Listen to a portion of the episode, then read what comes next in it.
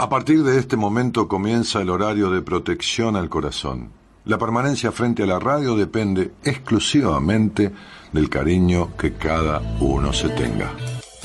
Este programa trabaja con las emociones. Cualquier semejanza con la realidad es tu responsabilidad, ya que solo vos podrás afrontar lo que fuiste, lo que sos y lo que querés ser ante un imprevisto impacto con ciertas verdades que desconocías. Entendemos que quizás hayas estado huyendo demasiado es hora de dejar de escapar. Gracias por volar con buenas compañías. Con ustedes, Daniel Martínez. Hola, buenas noches, ¿cómo estás?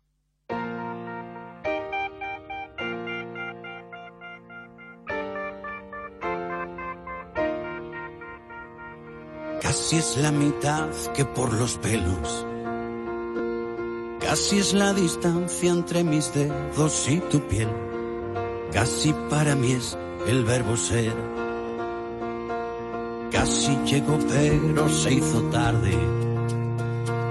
Casi lo derribo pero fui yo quien caí. Casi lo adivinas, es por ti. Casi me hago rico, pero el banco dijo no. Casi resucito, pero me faltó tu amor te lo digo, casi grito, casi me faltó poquito, pero en casi se quedó. Casi es mi apellido desde que te fuiste. Casi es lo más triste que por ti he vivido. Casi es el atajo que lleva al atasco. Tanto por ciento de casi, tanto por ciento de fiasco. ¿Cómo va a salpicarme la vida si salto los charcos?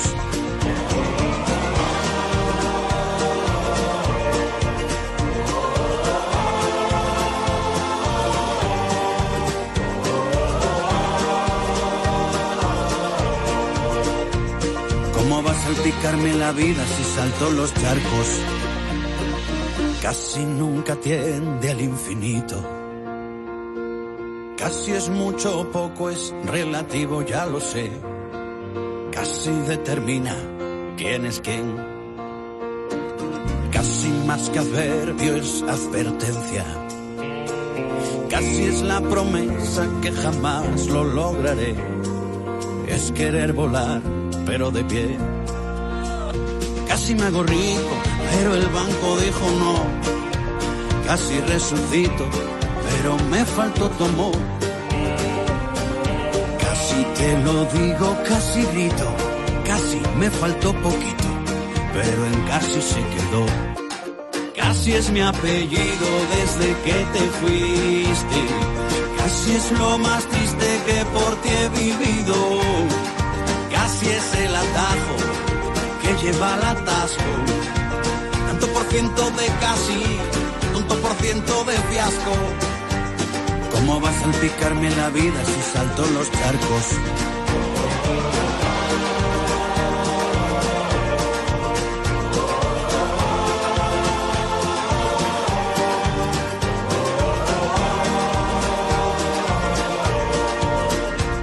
¿Cómo va a salpicarme la vida si salto los charcos?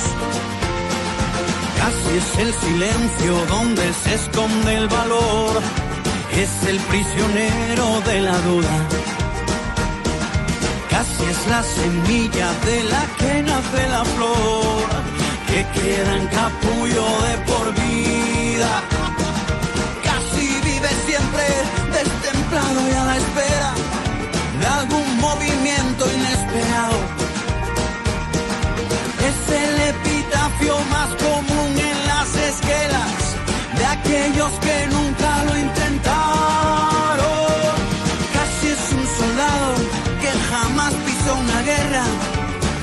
enseñando sus cicatrices. Casi es ese cuento tan famélico y hambriento, donde nunca se comen perdices. Casi es un pintor que no sabe que es un marco. ¿Cómo va a salpicarme la vida si salto los charcos?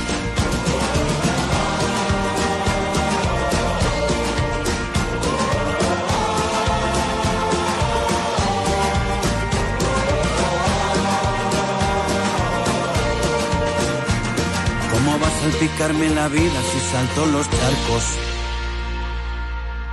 Pisando los charcos. La la la la la. Está re pesado el clima, chabón, porque en definitiva este llovió más que no sé cuánto hace. Ayer no llovía, estaba fresco, y llovió, está caluroso, pero igual está destemplado, así que me puse un saquito. Me hace acordar cuando mi mamá me decía, llévate un saquito, por si refresca, hacía 350 grados de calor. Bueno, muy bien. ¿Cómo están todos? Buenas noches a todos y todas y todos y todes y todis, que tomaba yo con, con leche, el toddy que era riquísimo. Bueno, posteamos ahí este, una historia que historia real, ¿no? De estos días. Dice, te quiero compartir este mensaje que es de algunos días atrás, un saludo de cumple ¿eh? en febrero de una paciente a quien le di el alta hace muy poquito. Y entonces, eh, ella, que ella que está avisada, por supuesto, ¿no? Cuando posteamos algo de alguien, le, avisamos, le pedimos permiso, ¿no? Es algo que me mandó a mí y bueno, dice, che, ¿podemos utilizar? Sí, bueno, o dice no, bueno, listo, ¿no? Hola Dani, dice, quería desearte un muy feliz cumple con un día de atraso. Todavía me estoy acomodando de la vuelta de vacaciones. Quiero que sepas que fuiste un gran pilar en este 2019 que se fue, me ayudaste a dar muchos pasos y tomar decisiones que sola no hubiera podido. En mis vacaciones hice cosas que nunca pensé que iba a poder, como ascender dos horas y media por una montaña en un pueblo salteño llamado Iruya. Fue muy exigido y por momentos pensé que no llegaba.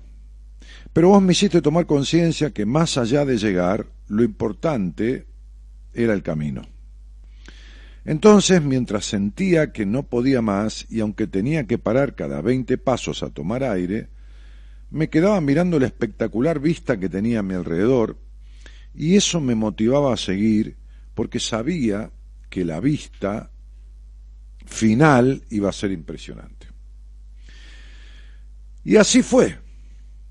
Y llegué, llegó ahí a la, a la cima, ¿no? Y en una, en una piedra que había ahí arriba, había una frase tallada, escrita en la piedra que decía, llegaste, nunca te rindas.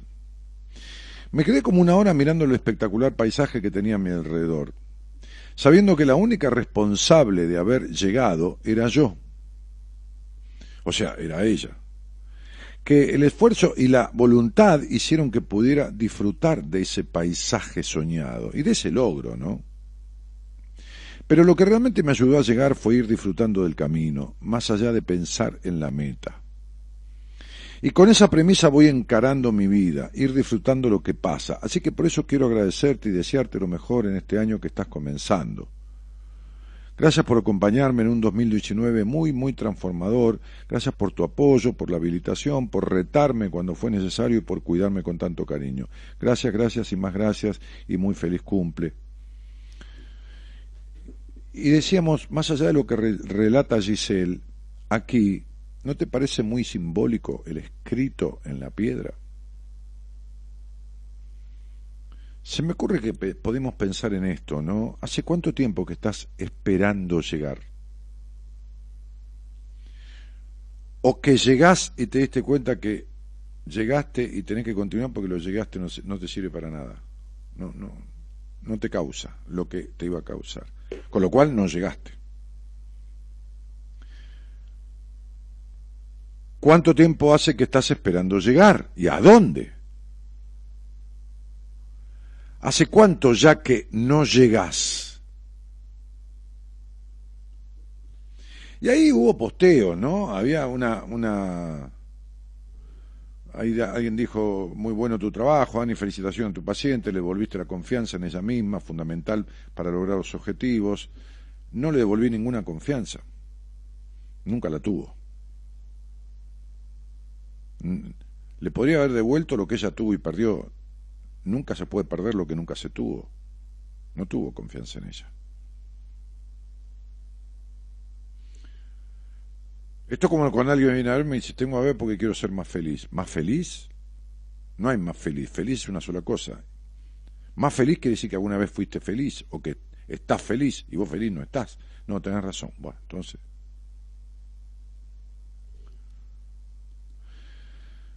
Laura Marta Ledema dice, yo necesito un Dani que me guíe, nos vemos esta noche. Bueno, felicitaciones para los dos, dice Estela Mari, gracias siempre por tanto, nos estamos escuchando. Este, había una persona que había puesto algo eh, eh, eh, que había puesto algo bueno no lo encuentro ¿no? porque hay, muchas no sé si en el Instagram decía hace 10 años que estudio enfermería creo y guardo la esperanza guardo la esperanza de recibirme algún día ¿no? entonces la respuesta fue ¿y para qué la guardas? guardo la esperanza. Digo, no guarde la esperanza, porque si guardas la esperanza no tenés esperanza, no, la guardes.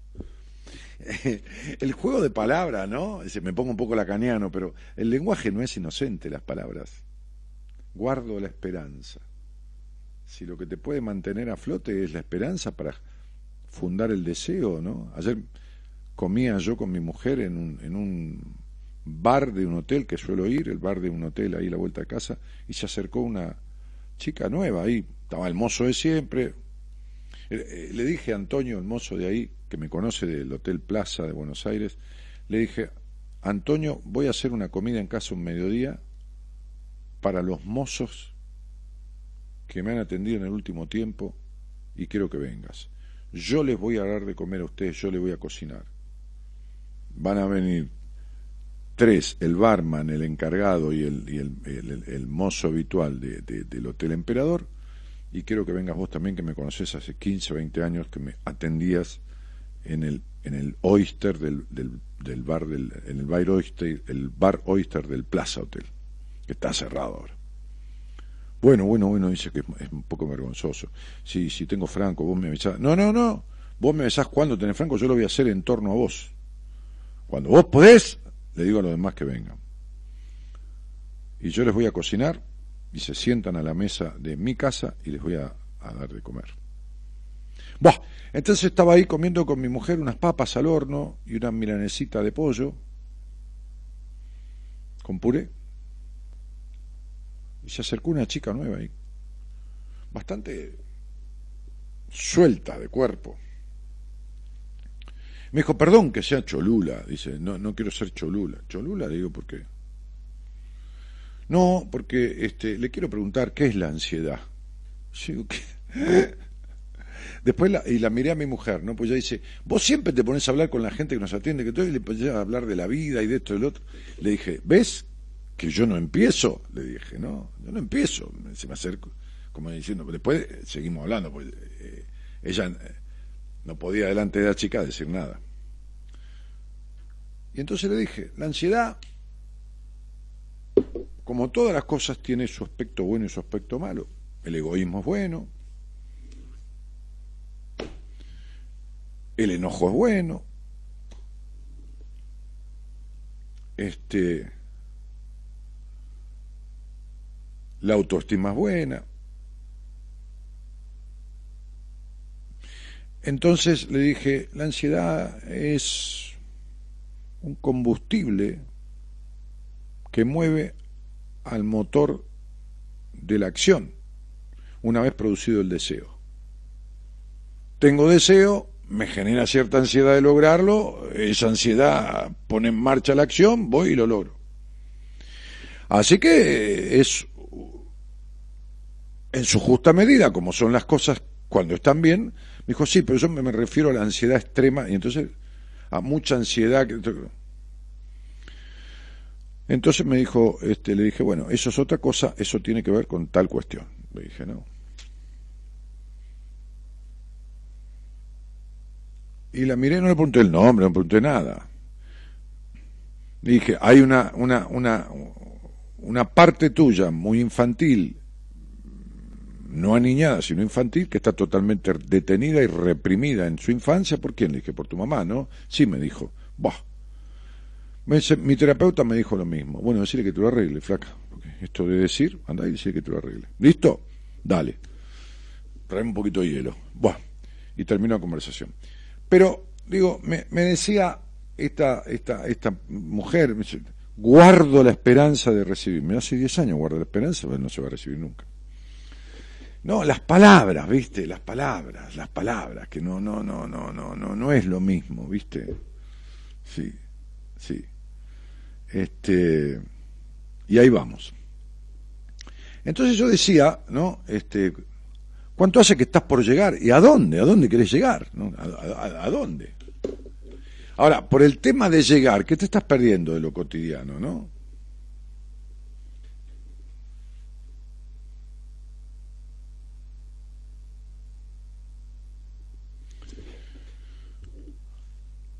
Esta sería la gran pregunta.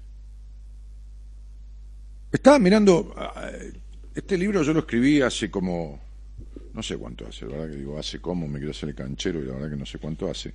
Este, 2010. Claro, 2010. Primera edición fue en mayo de 2010, segunda edición enero de 2011, bueno, tiene varias ediciones. Por ahí, si alguien sale al aire, Podemos jugar a esto, ¿no? Vos me decís un capítulo del libro y yo leo, que no hayas leído. Eh, es un libro mío que se llama Diez Mandatos. Alguien que no haya leído el libro sale al aire y me dice, dale, lee el capítulo tal. Y lee una parte, ¿no? Porque es un libro largo. Y compartimos ese capítulo, un poco. Hasta donde dé, hasta donde nos cope. Este, lo vi recién ahí y dije, oye, vamos, con esto. Eh, y, vemos qué pasa con eso que vos elegiste sin saber, y yo leo algo de eso y vemos qué te pasa con eso. Si querés, si no, simplemente escuchás, me acompañás a leer el capítulo, acá, conmigo. O sea, al aire. Si no querés, no hablamos de nada. Si querés, me decís el número de capítulo y se acabó el problema, ¿no? Este. Saludos de, mucha gente aquí, de Ana, de Alejandra, de Flavia Zapata, de, que, de, Patricia María Ramírez. La polisemia del lenguaje, dijo Lacan. Sí, era un retorcido Lacan. A mí no me, no me copa tanto retorcimiento. Cada palabra, cada cosa, ¿viste? es, demasiado. Digo, a mí me gusta lo ecléctico, ¿entendés? A mí me gusta unas papitas ayer con un poco de romero hechas al horno, nada de frito. Después un pedacito así, que es una milanesita mínima, que vienen dos con, con, Gaby y un pobrecito. Después le dije a, Antonio, Antonio, trae un poquito de queso. Me trajo un platito con tres, cuatro clases de queso y unas frutas secas. Antes trajo unos bocaditos que son una, una, una base de, de, pan negro chiquitito, finito, con un, trocito chiquitito, un rombo, pero apenitas de salmón me tomé una copa de vino y a mí me va bárbaro comer un poquitito de eso de cada cosa. Bueno, de la misma manera me va la psicología, me va el eclecticismo. A mí esta cosa de yo soy lacaniano, yo soy gestáltico, yo soy logoterapéutico, de la logoterapia, ¿no? De Frankl, de Víctor Frankl. Yo soy, yo no soy nada, ¿qué vas a hacer? En todo caso sería yo utilizo, no yo soy. ¿Cómo vas a hacer eso? ¿No? Soy lacaniano. ¿Qué sé yo? Podés ser racinguista o, de, independiente, de, diablo rojo, como se dice, qué sé yo, o de boca. Generalmente no lo vas a cambiar nunca en la vida, pero si mañana dejas de ser lacaniano y, y te haces qué sé yo qué, no sos nada, es, lo que haces. Haces psicoterapia a través de la teoría de Lacan. Y la verdad es que a mí no me copa tanto retorcimiento, ¿viste? esta cosa complicada, la polisemia de la polinosemia y la polinesia. ¿Me entendés? Yo soy más de café, ¿viste? Yo soy más de café. Y por supuesto que he leído todo demás, y como soy medio tarado, no del todo, entendí bastante de los libros que tuve que leer, acá, en los de Estados Unidos que me mandaban, ¿no? Bueno, fenómeno. Pero, viste, a mí la gente me entiende cuando le explico. En este momento hay un tipo cuidando una esquina. Hay una enfermera cuidando, bueno, un enfermo. O de guardia, ahí. ¿No? En la enfermería de un hospital. Hay, hay, hay un alguien en el 110, en el 114, en el 119, que está con los auriculares por ahí escuchando el programa hasta que alguien llama. Hay una embarazada gestando un bebé, a lo mejor sentada, pues no puede ni respirar, porque me lo han contado. Hay una piba o un pibe estudiando psicología o ingeniería y está escuchando el programa. Hay un tachero, digo, un chofer de taxi, de Uber, de lo que fuera, de un auto de alquiler, hay un bombero de guardia, hay alguien que no puede o no quiere dormir, hay alguien con angustia que se acompaña con el programa. Hay alguien que a gatas sabe leer y escribir. Y hay un médico estudiando el genoma humano escuchando esto. Hay varios abogados y hay muchos psicólogos ya recibidos. Y hay un mozo de un bar. Y hay un chofer de micro y hay un capitán de aeronáutica, hay un cura, hay monjas. A ver, los hay, porque son todos los que yo he escuchado y conocido. Un día, cuando presenté un libro en el Teatro Metropolitan, vino una señora y me dijo, mire, hay unas hermanitas que están no con el hábito y no quiere que la reconozcan, no me firma este libro para ellas.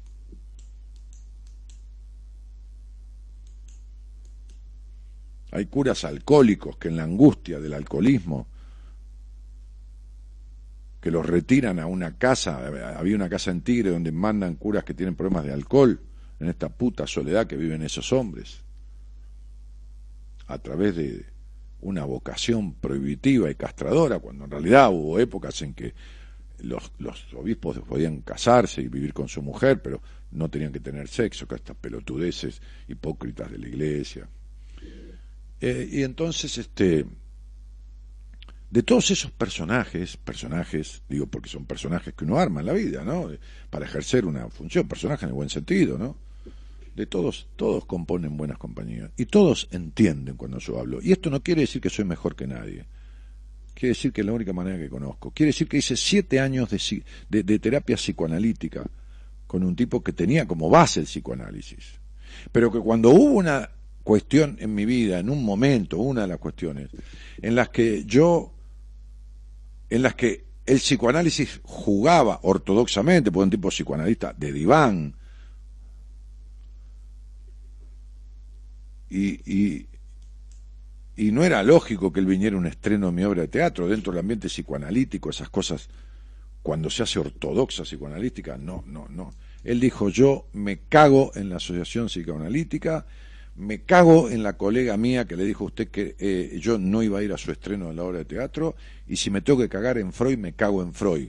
Cuando yo creo que algo es necesario para un paciente y está dentro de la lógica, yo lo hago. La teoría me importa un carajo. Y era un tipo ortodoxamente psicoanalítico. Eh, mire que me dijo un día, usted nunca va, usted y yo jamás seremos amigos. Entonces, y no me lo dijo como rechazándome, al contrario, tenía mucho cariño. Me lo dijo poniendo los límites, pero digo, entonces yo aprendí de esos tipos. Yo, ese tipo que yo estuve cuatro sesiones por semana durante siete años, porque eso es psicoanálisis verdadero y ortodoxo, y se usaba mucho antes, y no se puede bancar. Sí se puede, algunos lo hacen, pero bueno, este, este, este, creo que me habló con términos técnicos dos o tres veces dos o tres veces en las 1400 sesiones que yo tuve con él. Escúchame bien, 1400 sesiones. Yo me iba desde Ramos Mejía hasta Barrio Norte, 35 kilómetros de ida, 35 kilómetros de vuelta, con ataques de pánico, con fobia, ahogándome, muriéndome 60 veces en el viaje, con las piernas que me temblaban, a veces me acompañaba mi tía, 1400 veces. Debo haber faltado en siete años seis o siete veces, nada más. Una de ellas me operaron de la vesícula. Y yo nunca tuve mucha constancia para nada. Y dije que jamás iba a ir a un terapeuta porque yo no iba a ser tan pelotudo de pagarle a un tipo para que me arregle un problema. Y me comí siete años, me metí bien en el culo lo que saqué por soberbia con la boca. Esto lo vuelvo a repetir porque la vida es una calecita, da vuelta y lo he contado más de una vez. Y cuando lo cuento, lo cuento a mi manera.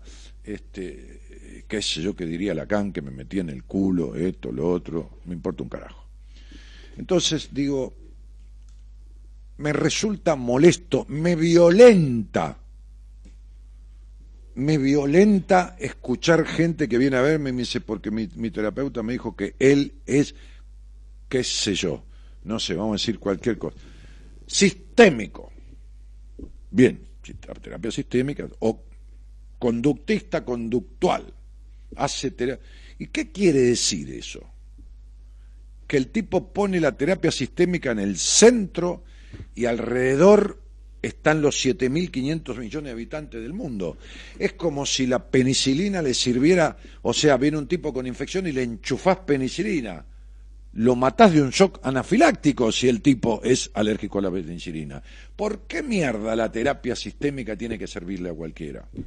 ¿Por qué carajo el psicoanálisis le tiene que servir a cualquiera? Me parece que es parte de una total y absoluta estrechez mental. Y esto se los estoy diciendo para quienes son pacientes y para quienes estudian psicología. Tres de los cinco psicólogos que llevo atendido en los últimos meses dejaron de atender. Porque tienen dignidad, porque yo tampoco los atendería si siguieran atendiendo, cuando en realidad no han superado ni cuestiones básicas que no pueden ayudar a arreglarle a nadie. Así que me parece muy digno que una de ellas esté trabajando de camarera. Muy digno. Y que, y que me haya dicho, yo voy a dejar de atender porque me di cuenta que no tengo el conocimiento necesario para ayudar a superar casi nada a nadie de las cosas importantes que traen a la terapia.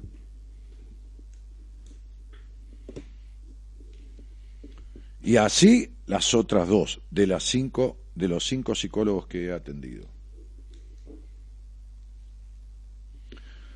Entonces digo, nadie es una mierda, ¿qué me vienen con que yo soy ni yo dejo de ser? Y además, el otro día comiendo en casa con una amiga personal psicóloga de, la Universidad de Buenos Aires, recibida allí, que no es del equipo ni nada, este, este, y vino, invitada, estaba, estaba, la gente del equipo, estaba mi mujer, bueno, Marita, Mora, eh, bueno, todos los terapeutas, todo. Este, le, le, digo, negra, ¿qué técnica usás? ¿Qué, qué, qué escuela usás? Me dijo, la que le hace falta al paciente. es amiga mía, ¿qué quiere que te diga? Es amiga mía.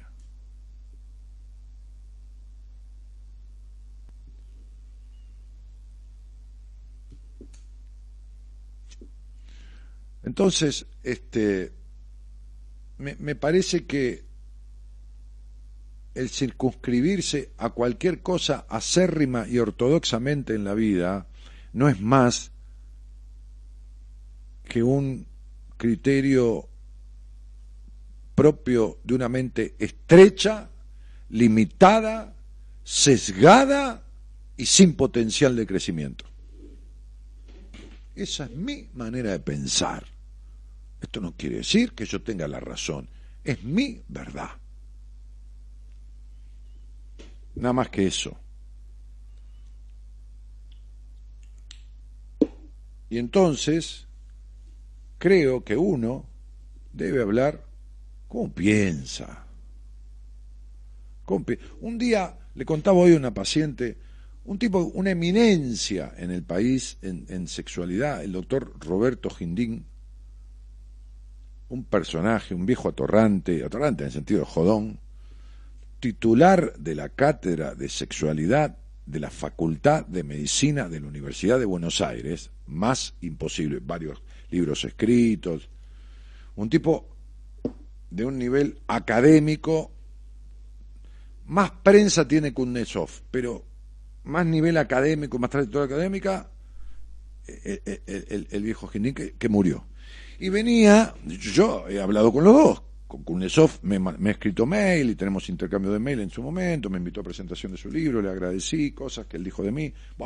Y Roberto Gindin vino a mi programa varias veces. Después el viejo dejó de venir porque decía, flaco, es muy tarde, yo me cago de risa con vos, pero es muy tarde. Un día estábamos al aire en Radio América, cuando Radio América era de Ornequia, este, este, ahí en Palermo, Hollywood,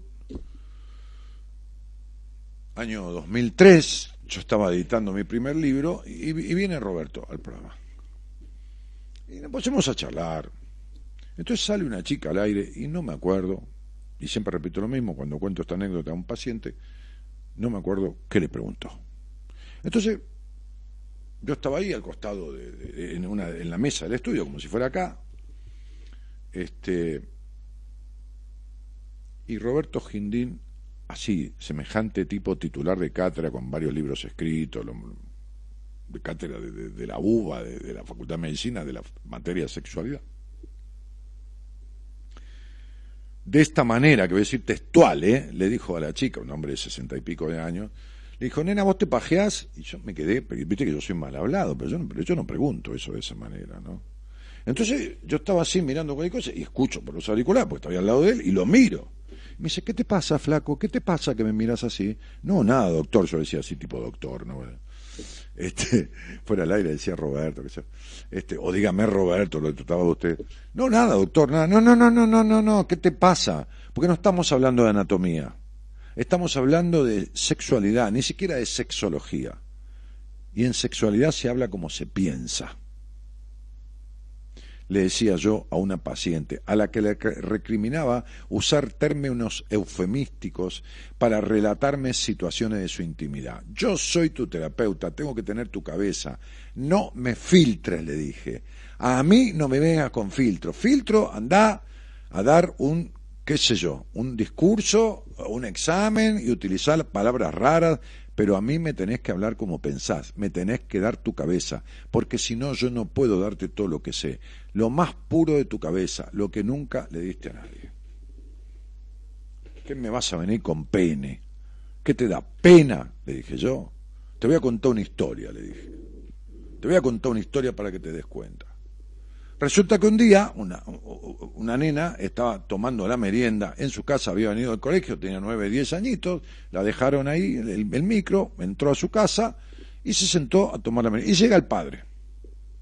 Entonces llega el padre, dice, hola hijita, qué sé yo, que creo que estaban solos en la casa, y este, este, eran, no sé, las cinco de la tarde, llega el padre de su laburo, y te preparo algo más porque estás tomando ahí un, qué sé, una, una, malteada, una leche, qué sé yo, este, hasta que llegue mamá, mamá va a llegar a las siete. No, no, papá, no, no, te quiero hacer una pregunta, le dice la nena. Y entonces este, el padre dijo, sí, querida, sí, ¿qué crees, hija? me decir, ¿qué es pene? El padre no era un tipo muy amplio, ni de dialogar mucho, qué sé yo. Y se cayó la boca y se empezó a hacer un café o algo así, se sirvió. Este, dijo, papá, ¿me escuchaste? Sí, hija, pero eh, espera a mamá y le preguntás a mamá, dijo. Cuando venga mamá le preguntás, mi amor, le dijo. No, te quiero preguntar a vos, ¿por qué tengo que preguntar a mamá? ¿Por qué tengo que esperar? Que, eh, decime qué es pene, qué es pene. Bueno, ahora vengo y se voy al baño, qué sé yo, el tipo va al baño, se, se, lava la cara, se puso a transpirar, se, refrescó un poco porque una situación de mierda, la nena le preguntó con nueve años, ¿qué es pene, viste?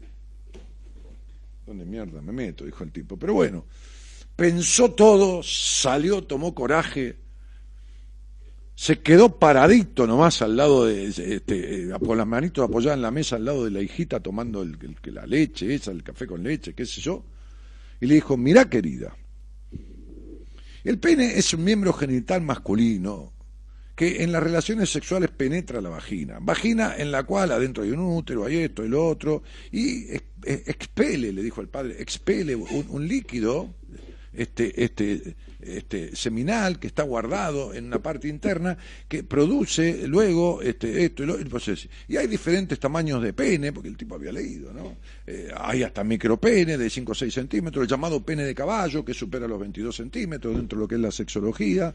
Y después las medidas normales que van entre los 13 y los 17 centímetros, que esto y que lo otro y demás, y de acá y de allá. Y la erección se produce por una irrigación sanguínea de 250 centímetros cúbicos, que esto y que lo otro. Y el tipo estuvo 4 o 5 cinco minutos, una locución catedrática y le mandó todo a la piba y terminó y se fue a la pileta del, de, la, de, la, mesada ahí, a la, cosa, a la bacha, cazó un vaso de agua, se lo tomó, un vaso con agua, perdón, se lo tomó, que estaba atragantado como loro que tragó vela.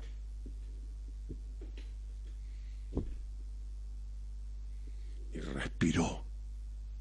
Y la nena lo miraba. Quieta, así mirándola, con los ojitos medio revoleados. Y el tipo le dijo, ¿me entendiste? Y la nena hizo así.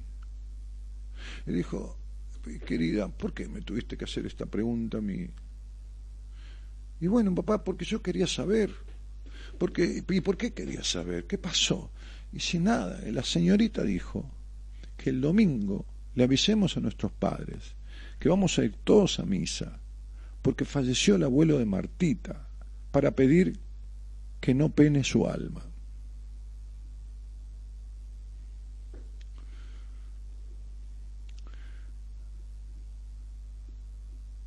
Entonces, digo, primero hay que saber escuchar, después hay que utilizar términos claros, sobre todo cuando uno está en terapia. Y el primero que tiene que utilizar términos claros es el terapeuta. No hay malas palabras. Hay malas interpretaciones o malas intenciones. No hay malas palabras. Eh,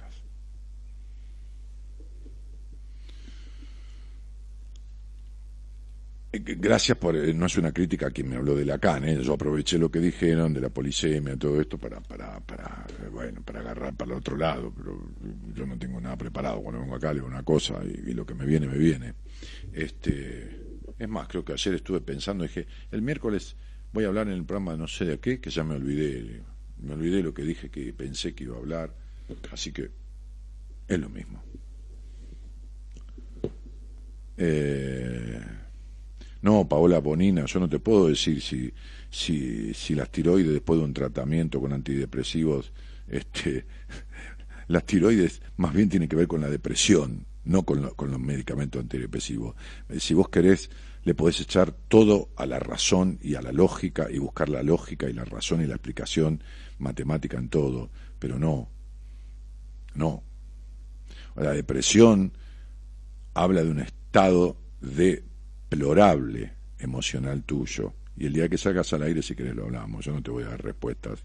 ¿eh? sino esto es un quilombo y todo el mundo tiene derecho a que yo le responda con mensajes y, entonces hacemos de esto este algo trivial este este este este superficial y de cuarta porque cada uno tiene su cada cual y su cada quien bueno nada eso si alguien quiere salir al aire este este, leemos un poquito de un capítulo, si alguien no lo leyó, este, y si no, que hablamos de lo que quieras, no sé. Fíjate, qué sé yo, yo estoy acá, me quedo un rato más, este, y, el señor Gerardo Subirana, que es el operador técnico y musicaliza el programa, eh, va a hacerse cargo de eh, este espacio que viene ahora. Por lo cual yo digo buenas noches a todos y muchas gracias por estar te invitamos a viajar con nosotros con un destino en común. Descubrir lo que te está haciendo mal. De 0 a 2, Buenas Compañías, con Daniel Martínez.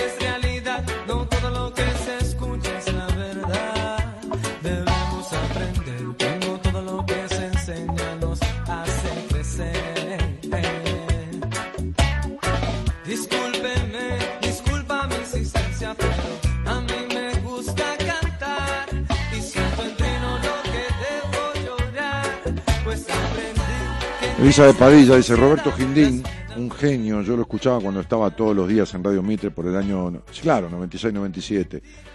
Después dejó de estar todavía en Mitre y venía de vez en cuando. Lo conocí a través de, un escritor, amigo mío, y bueno, nos caímos bien con el viejo. Este, y después, claro, él se tenía que levantar a las 6 de la mañana, seis y pico, siete para ir a la cátedra, a la uva, y me decía, flaco, yo ya estaba en, Ideas del Sur, cuando, cuando en Del Plata, con Tinelli, con Tinelli, cuando Tinelli era dueño de Plata, este, y entonces decía, tengo que ir hasta allá, y, y terminás a las 3 de la mañana, yo me divierto mucho como pero estoy hecho mierda, tengo 71 años, me decía, ¡buah! Fenómeno. Vino algunas veces al programa y la verdad que la pasamos bárbaro. Este, sí, sí, un capo el viejo, un capo. Este, eh, lo conozco al cuento, dice Gabriel, muy bueno. Qué vergüenza, hay mucha gente. Alejandra dice, sí, Vanessa Alberino, realmente sos una buena compañía. Dice, bueno, gracias, vos también. Muy buenas noches, Dani, oyentes de equipo. Dice Gabriel Patricia María Ramírez, el maldito gueto. Mm, no entendí eso. Venís de una historia dura, Dani, sos resiliente. Sí, yo creo que lo somos todos un poco, ¿no? O por lo menos tenemos la capacidad de resiliencia, ¿no? Después, qué sé yo, cada uno usa sus capacidades para lo que quiere. Dani, en este día triste para mí, se me hace bien escucharte, dice Sandra. Bueno, yo también tengo días tristes, Sandra. Este, y, a veces no me alcanza con escucharme. por lo menos a vos te alcanza con escucharme a mí. Este, Claudia Natalia Mamani dice, te escuché de estudiante en el 2002 y hace poco te volví a encontrar para seguir encontrándome. Bueno, apurate, Claudia, porque ya pasaron 18 años, todavía no te encontraste metele. Vanessa Alberino dice, acá estamos, Telma para poder salir adelante. Acá estamos, Telma para poder salir adelante. Bueno, Vane. Ah, sí, vos saliste al área el otro día conmigo, creo. Eh, mm, mm, mm, hola Luis, Verón, Mayra y Solani, qué lindo escucharte, saludos del sur. Bueno, Mayra, muchas gracias. Eh, Vanessa dice Telma, qué lindo ver. Ah, Patricia, ortodoxia, quise decir. Eh, Carlos Pastor dice, Dani, recién empecé a escucharte. Bueno, bienvenido, pibe. Este, lamentablemente la ortodoncia se mandó cagada. La ortodoxia. No, no, no, hay gente que es ecléctica, también se manda cagada. El otro día salió una piba al aire y hace dos años que está en terapia, perdió cuatro embarazos y tiene dos miomas en el útero y el, el pelotudo, el psicólogo que hace toda esta cosa de, las energías y qué sé yo, como no sabe qué mierda hacer, se inventa todo eso, de lo que el otro no entiende un carajo, y le dijo que los dos miomas son los símbolos de sus dos hermanos muertos, porque la piba es la hija del medio y el, el hermanito mayor de chico murió y el hermanito menor también murió. ¿Cómo no va a perder embarazo la piba?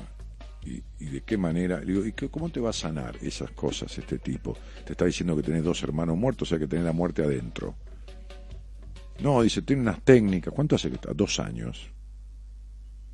No te digo lo que le contesté, porque me calenté en el momento, me da vergüenza decir lo que le contesté. No a ella, para que le diga al, al, al, al pelotudo ese. Decirle estos dos miomas son dos, los dos hermanos. Pero qué pedazo de hijo de puta. Qué pedazo de hijo de puta. Además, no hay un. Podría ser, o representa, o de alguna manera eh, estás como queriendo reparir simbólicamente, y, esos bultitos son. Y ponen. No sé, algo, hijo de mil puta. Algo, algo. Disfrazar un poquitito. ¿Entender? Disfrazar un cachito. Cuando las mentiras ayudan, se convierten en verdad un cachito. Dos años. La piba está peor que nunca. Adriana, ¿cómo te va, querida? Hola, Daniel, ¿cómo estás? Muy buenas noches. ¿De dónde eres? De General Alvear, provincia de Buenos Aires. Ah, mira vos. ¿Y con quién vivís allí? Hola. Bien. ¿Estás pegadita al teléfono? Porque te escucho así como medio... ¿Ahí me escuchás mejor? Estabas con manos libres. Sí, sí, sí, no, estoy con, eh, con sí, porque me mascó. sí, pero no, mamita, no, porque yo te escucho lejos y latoso. Bueno, este, y, y, vivís sola y, buenas compañías desde cuándo? Buena compañía desde hace un par de semanas. Ah, ¿y cómo llegaste acá? ¿Quién te, quién te, Eh, bueno, es una historia bastante larga, ¿no? ¿Quién te recomendó Eh, esto? Alguien que te odia. No, no creo, no creo. Mira, yo hace unos 10 años eh, este, tuve la desgracia de, empezar a padecer glaucoma y bueno, en el transcurso de los 10 años esto he perdido, he tenido una importante pérdida de visión, lo cual me hizo perder la, mi, mi capacidad laboral, ¿no? no, no en- Y más en los pueblos, ¿no?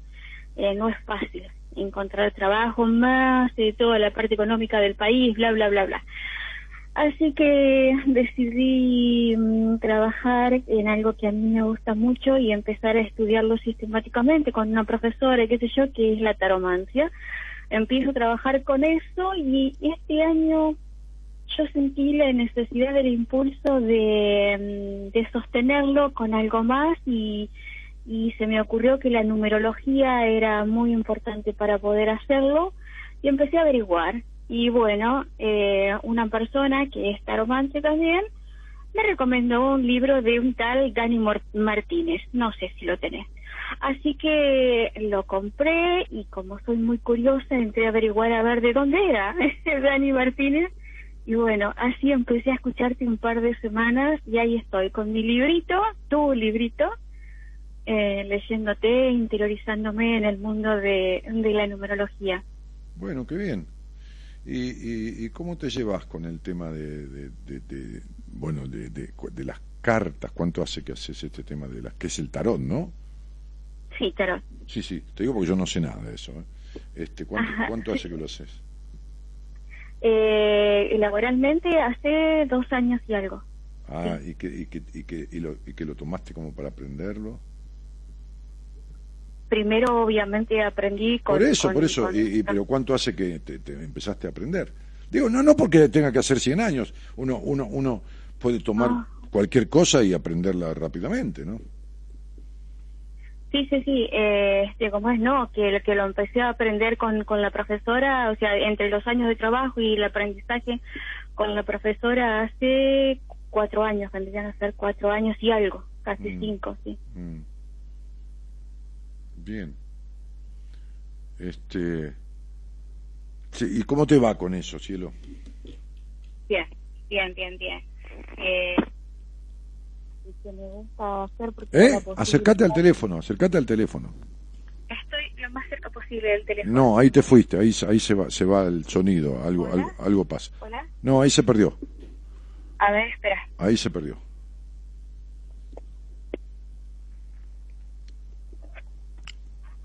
¿Ahí me escuchás? Impresionante, como si te tuviera al lado.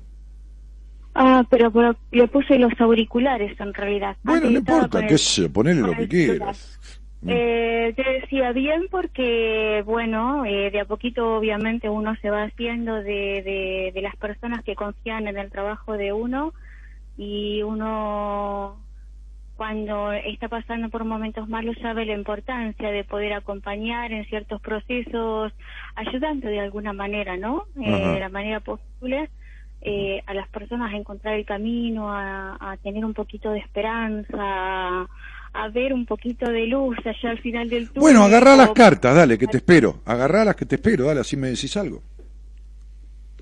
Ay, no, me pones nerviosa. Pero ¿por qué si sos una eh, profesional de atender gente? ¿Quién soy yo? Yo soy un tipo como cualquiera, que te estoy consultando, yo no soy un carajo de cartas. Bueno, podés decir lo que quieras.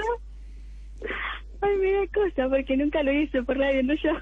Pero sea, a ver, personalmente te estaría viendo los ojos, es peor, acá no sabemos ni quién sos. Así que vos podés decir lo que quieras, estás defendida por el anonimato del teléfono. Agarrá y decime lo que se te dé la gana. Bueno, a ver, espera un segundo. Claro. Ay, qué Ah. compromiso. Ay, qué compromiso.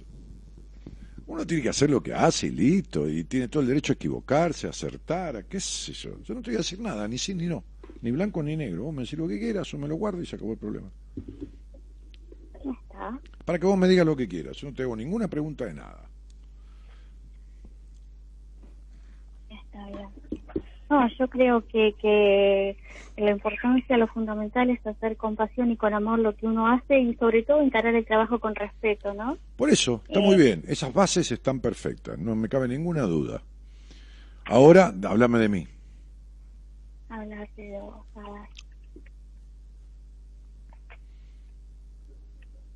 ver. Ah, bien, espero después una evolución para mí, porque como yo que estoy estudiando, Daniel, en ese libro que vos decís, lo escribí hace muchos años. No, pero el libro tiene el libro tiene un 20% de lo que yo sé. De todas maneras, es un libro que sirve. Obviamente se sirve nota cuando hablas, es un libro, ¿eh? que se nota cuando hablas, ¿no? El libro tiene un 20% de lo que yo sé hoy porque porque lo escribí hace 17 años. Yo lo escribí poniendo ahí todo lo que sabía, porque yo soy muy honesto con el compartir los conocimientos, porque aprendí de gente que ha compartido conmigo todo lo que sabía sin guardarse nada, no en numerología, en todos los aspectos de la vida. Este, mucha gente de la cual aprendí mucho y, y nun- nunca se han guardado cosas.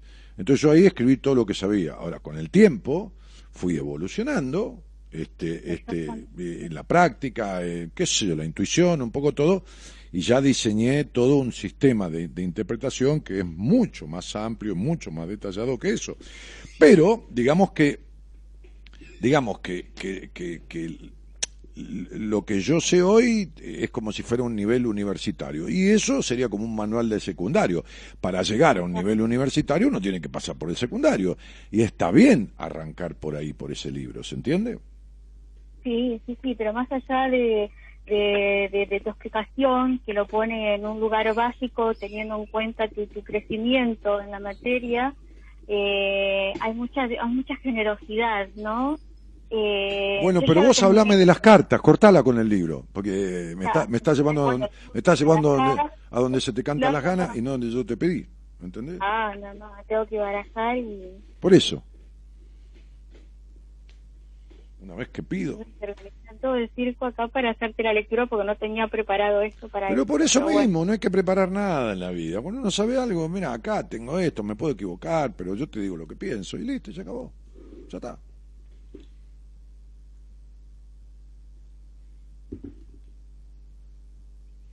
¿Estás ahí? Sí, sí, sí, sí, un segundito. Bueno, dale. En fin. Este. mm, Acá estamos. Está repartiendo la baja. ¿Qué? ¿Termino a qué? A las dos. Sí, mirá que a las dos tengo que terminar el programa, ¿eh? Bueno, sí, pero no sé, así este, yo la verdad no, no, no contaba con que ibas a, a pedirme que hiciera una cosa como esta. Pero tira- Sinceramente no tenía nada a- preparado. Agarrá cuatro, de agarrá cuatro barajas, da las vueltas y decime lo que quieras. No, no, no, no, no te compliques, no hagas una lectura de. ¿Entendés? No, no te animás. No, no, no, sí, sí, sí, sí. No, no, no. Ah. Ah, sí, sí, sí. ¿Cómo? Nada. Decime algo. O no. Si querés, dejamos. No, no, no, está bien. Yo eh, eh, te digo, te digo, sí, sí, sí, sí. Eh, nada, puede ser que venga, eh, te lo digo así en general porque no hay ninguna pregunta en particular. Claro, vos decime Eh, lo que quieras. yo eh, que vengas de un tiempo muy bueno con festejos puede ser que hayas estado de festejos con, con varios amigos eh, con personas de, de tus afectos muy importantes para vos Hmm. eh, que eso después que haya hayas tenido una muy eh, una vida social muy intensa últimamente no Eh, Siempre, sí. cómo Siempre. ajá Pero bueno, Eh, últimamente también, tenés razón. Pero bueno, yo no te conozco, no sé nada. No, ya lo sé, mi amor, por eso tenés, tenés razón. Sí, sí. Entonces, Este, eso es algo que, que, que te gusta porque, eh, bueno, te lo, te lo estoy diciendo acá en la carta, ¿no? Eh, eh, te gusta verdaderamente andar en todo eso, en movimiento de gente, en relaciones sociales, hablar con la gente. Y es algo que lo tenés como proyección para hacerlo más profundamente en el futuro. bueno, muy Eh, bien. Más, eh, eh, expansión. más- Expansión. ¿Eh? Expansión, decís vos. Expansión. Sí, So- sí, social. sí, sí. Expansión social. No te hablo de plata. Te hablo de expansión. No, no, no, no, no. Estoy hablando de, eh, claro, exactamente. Bueno, muy bien, muy bien, muy bien, Adri. Bueno, entonces, numerología. A ver, Adriana, te voy a, te voy a preguntar una cosa. ¿Qué, qué, más allá de la numerología, ¿no? Este, ¿qué, qué, a ver, qué dificultades has tenido, ¿no? Este, con respecto a tu vida afectiva, sobre todo del pasado, y un sufrimiento emocional que te produjo toda esta desconfianza vivida en una historia bastante desagradable de tu infancia, este, y que te ocasionó esta historia una gran represión. ¿Eh? Touché. Eh... Sí, touché, touché. Sí, sí, touché. Bien. No, yo sé de qué se trata. Eh, a ver, lo que te estoy diciendo te lo estoy diciendo porque a eso le debes el glaucoma. Como nunca resolviste eso, como, como te cerraste ante ciertas situaciones y te quedaste con esos putos mandatos, y con esa represión que, que provocó dolores fuertes de la crianza, entonces el glaucoma tiene esa explicación psicoemocional es una enfermedad originada en estos factores psíquicos en conjunción con lo emocional. Aquella represión instalada a partir de esta desconfianza vivida y de este clima que produjo esos estados, provocó tensiones que se acumularon hasta que la persona llegó a su límite emocional. El ojo resulta afectado cuando la persona se niega a ver lo que esta vieja herida viene a querer despertar. Y entonces en la medida que uno no se haga cargo de esa herida, entonces el no verlo obnubila la vista. Es la simbología del no querer ver. ¿Entendés? Sí. Sí, sí, sí. Eh, eh no quiere ver mi, mi historia de la niñez y la tengo muy presente y es muy fuerte, ¿sí? Sí, eh, sí, pero, pero, pero, agresivo, muy estricto, eh, con todos los problemas que puede haber en el hogar de, de un padre alcohólico, obviamente, ¿no? No, no, no es solo un eh, padre alcohólico.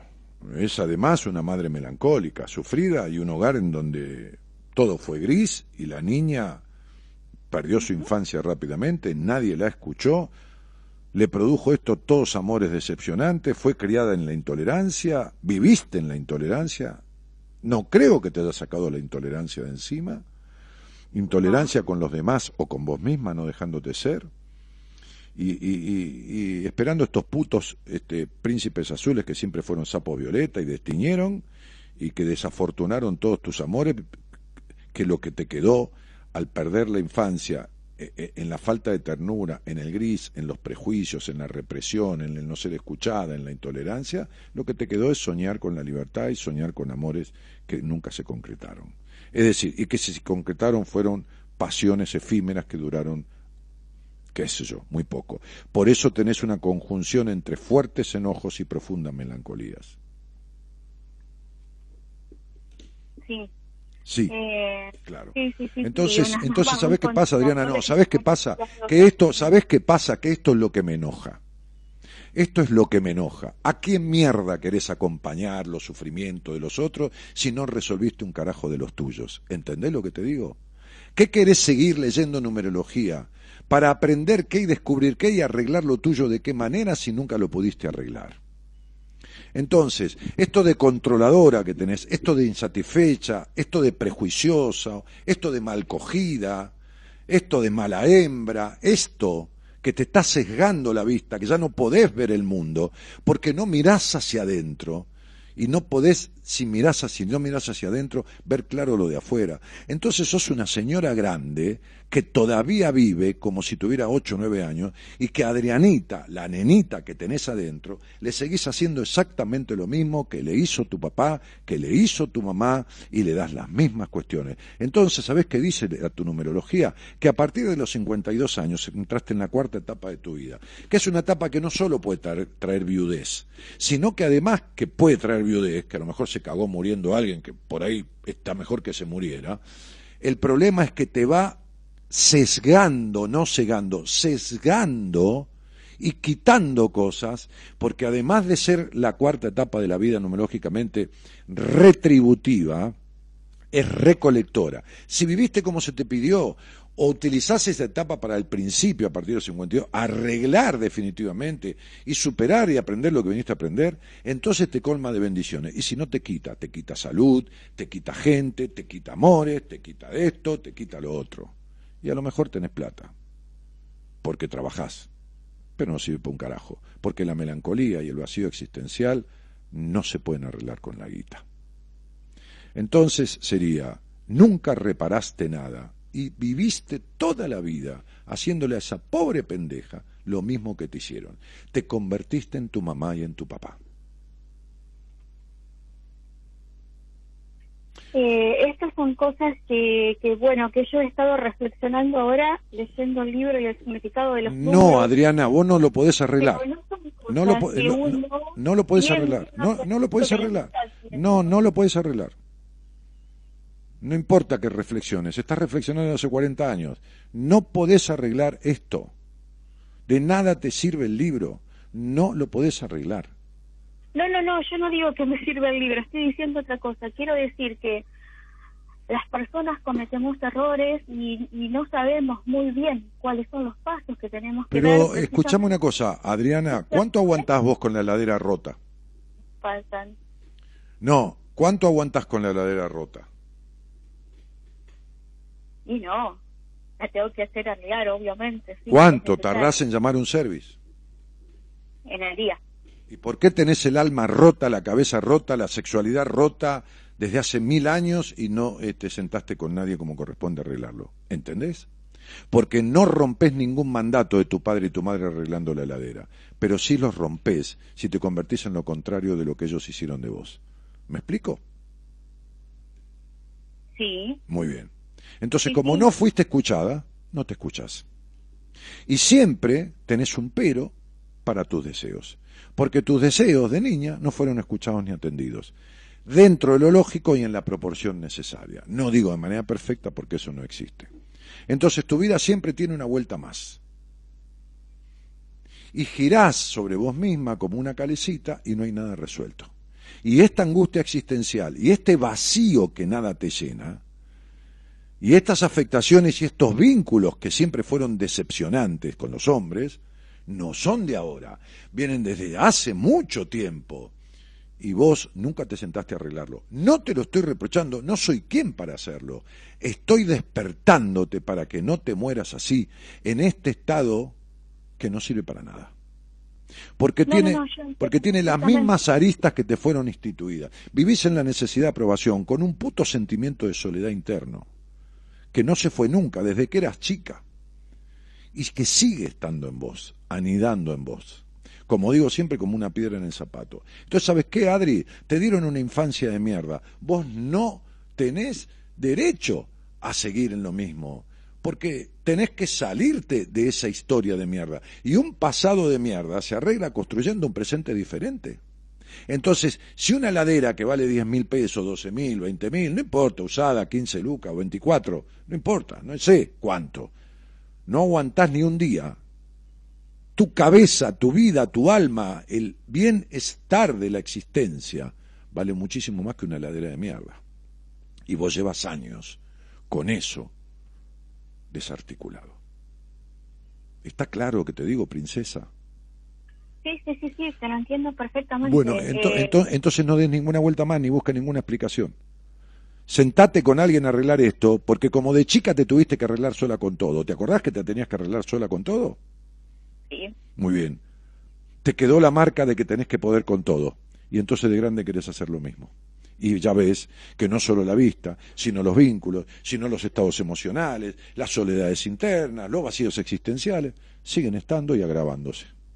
Entonces, no podés con todo. Yo tampoco, el operador tampoco, mi mujer tampoco, mi mamá tampoco pudo con todo, mi papá menos. Bueno, nada, nadie. Termina con esta historia de dar vueltas sobre tu historia. Porque tu historia es solo historia, existe en tu puta cabeza. El presente no tiene nada que ver con esta historia. Podrías escribir una nueva historia de tu presente, pero seguís viviendo tu pasado en tu presente. Entonces, te voy a decir una palabra que es terrible. Acabá de una vez con esto en todo sentido.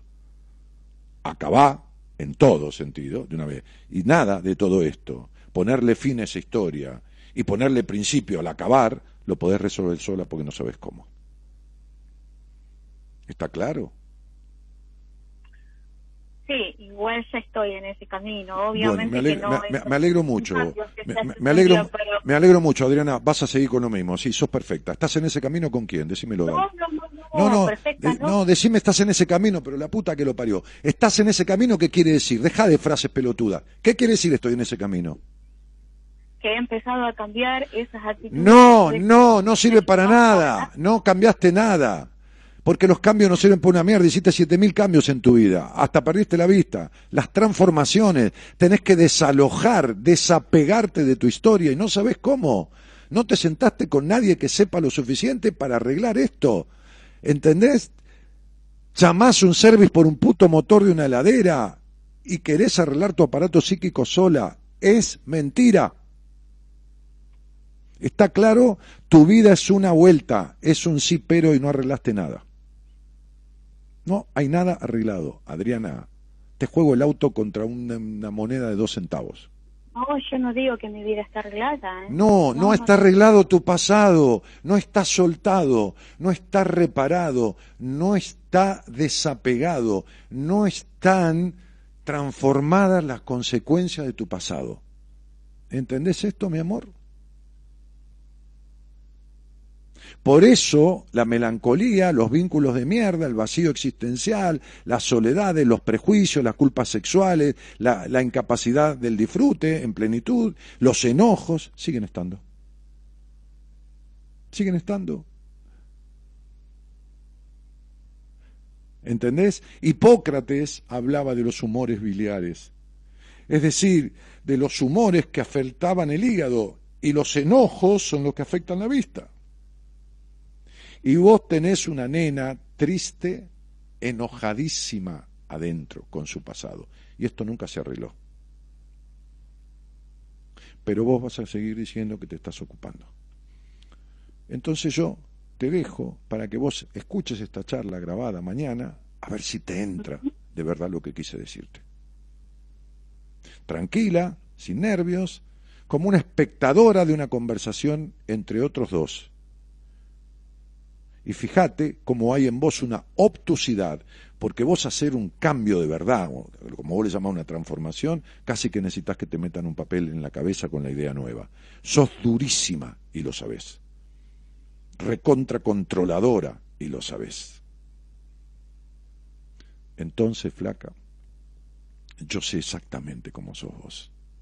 La que vos tenés que hacer es aceptarlo, porque lo primero que necesita un guerrero para poder emprender el camino de la transformación, dice la película, es aceptar que no sabe.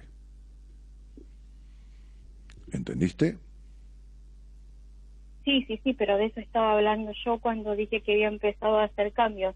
Es que no sé nada y, eh, o sea, y sí hice en un momento eh, terapia psicológica eh, en donde la psicóloga sí sacó a reflotar eh, toda la historia de mi niñez, obviamente, y fue ella la primera persona que, que me dijo, bueno, eh, prácticamente casi lo que me has dicho vos, con otras palabras, obviamente, eh, pero bueno, eh, es muy difícil arreglar la vida personal de cada uno, no me considero para nada perfecta para nada. Adriana, no eh, arreglaste nada de tu historia, no importa lo que te dijo la psicóloga, vos no arreglaste nada. No, no, no, es que yo no arreglé nada tampoco en ese momento porque... Eh, porque te eh, tuviste que ir, porque dejaste a medias. Porque el proceso... En hay otra historia, pero bueno, no importa. Claro, no importa, pero por lo que fuera, tus procesos siempre quedan a medias. Y se interrumpió. No importa lo que fue, no importa, se interrumpió. ¿Entendés esto? Por, lo que fuera. Bueno, Adri te mando un beso. Ojalá escuches la conversación con frialdad y quietud. Cariño grande. Gracias. Chao, chao. te invitamos a viajar con nosotros con un destino en común. Descubrir lo que te está haciendo mal. De 0 a 2, Buenas Compañías, con Daniel Martínez.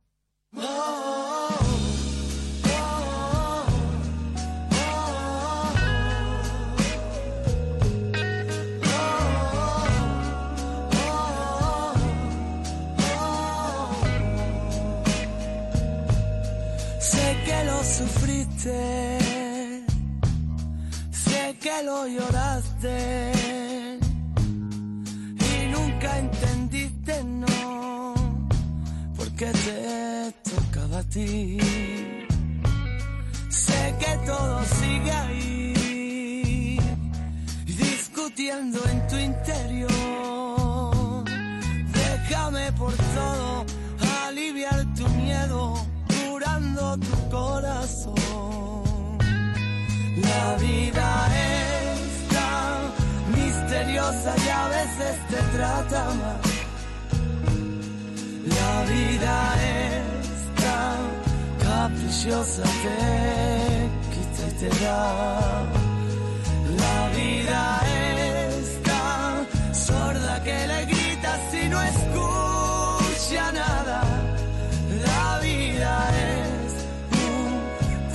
tesoro que hay que aprovechar.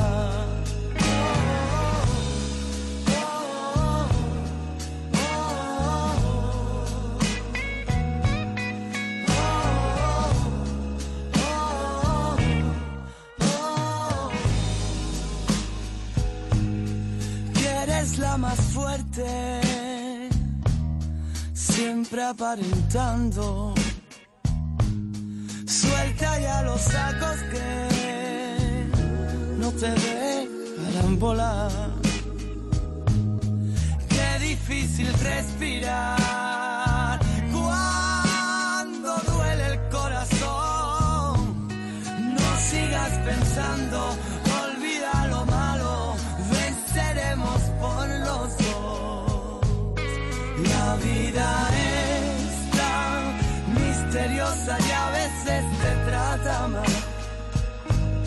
La vida es tan caprichosa, te Manuel Carrasco, La vida es. la vida es tan sorda que le gritas y no escucha nada. La vida es un tesoro que hay. Buen tema musical puso Gerardo. Gerardo siempre pone, siempre lo pone bien. Ama- Amalia de Murtas dice buenas noches. María Belén Anielo dice más clarito imposible. Este, Sandra Beatriz Palma dice necesito articular mi existencia y sacarme varias mochilas pesadas que tengo. Necesito ser feliz. Necesito una charla profunda con un eh, profesional. Mira qué lindo término, ¿no? Articular la existencia. Ay, Dios santo y la Virgen, qué rebuscados que somos. Muy bien, agarrate un profesional y tener una charla profunda. ¿Quién te lo está impidiendo? Necesito, necesito, necesito. Andá y hacelo, carajo. Cuando necesitas comerte un arroz, ¿no te lo comes? Y bueno, hermana, dale al alma lo que está pidiendo. Porque llenar el estómago con comida no sirve una mierda cuando tenés el alma vacía.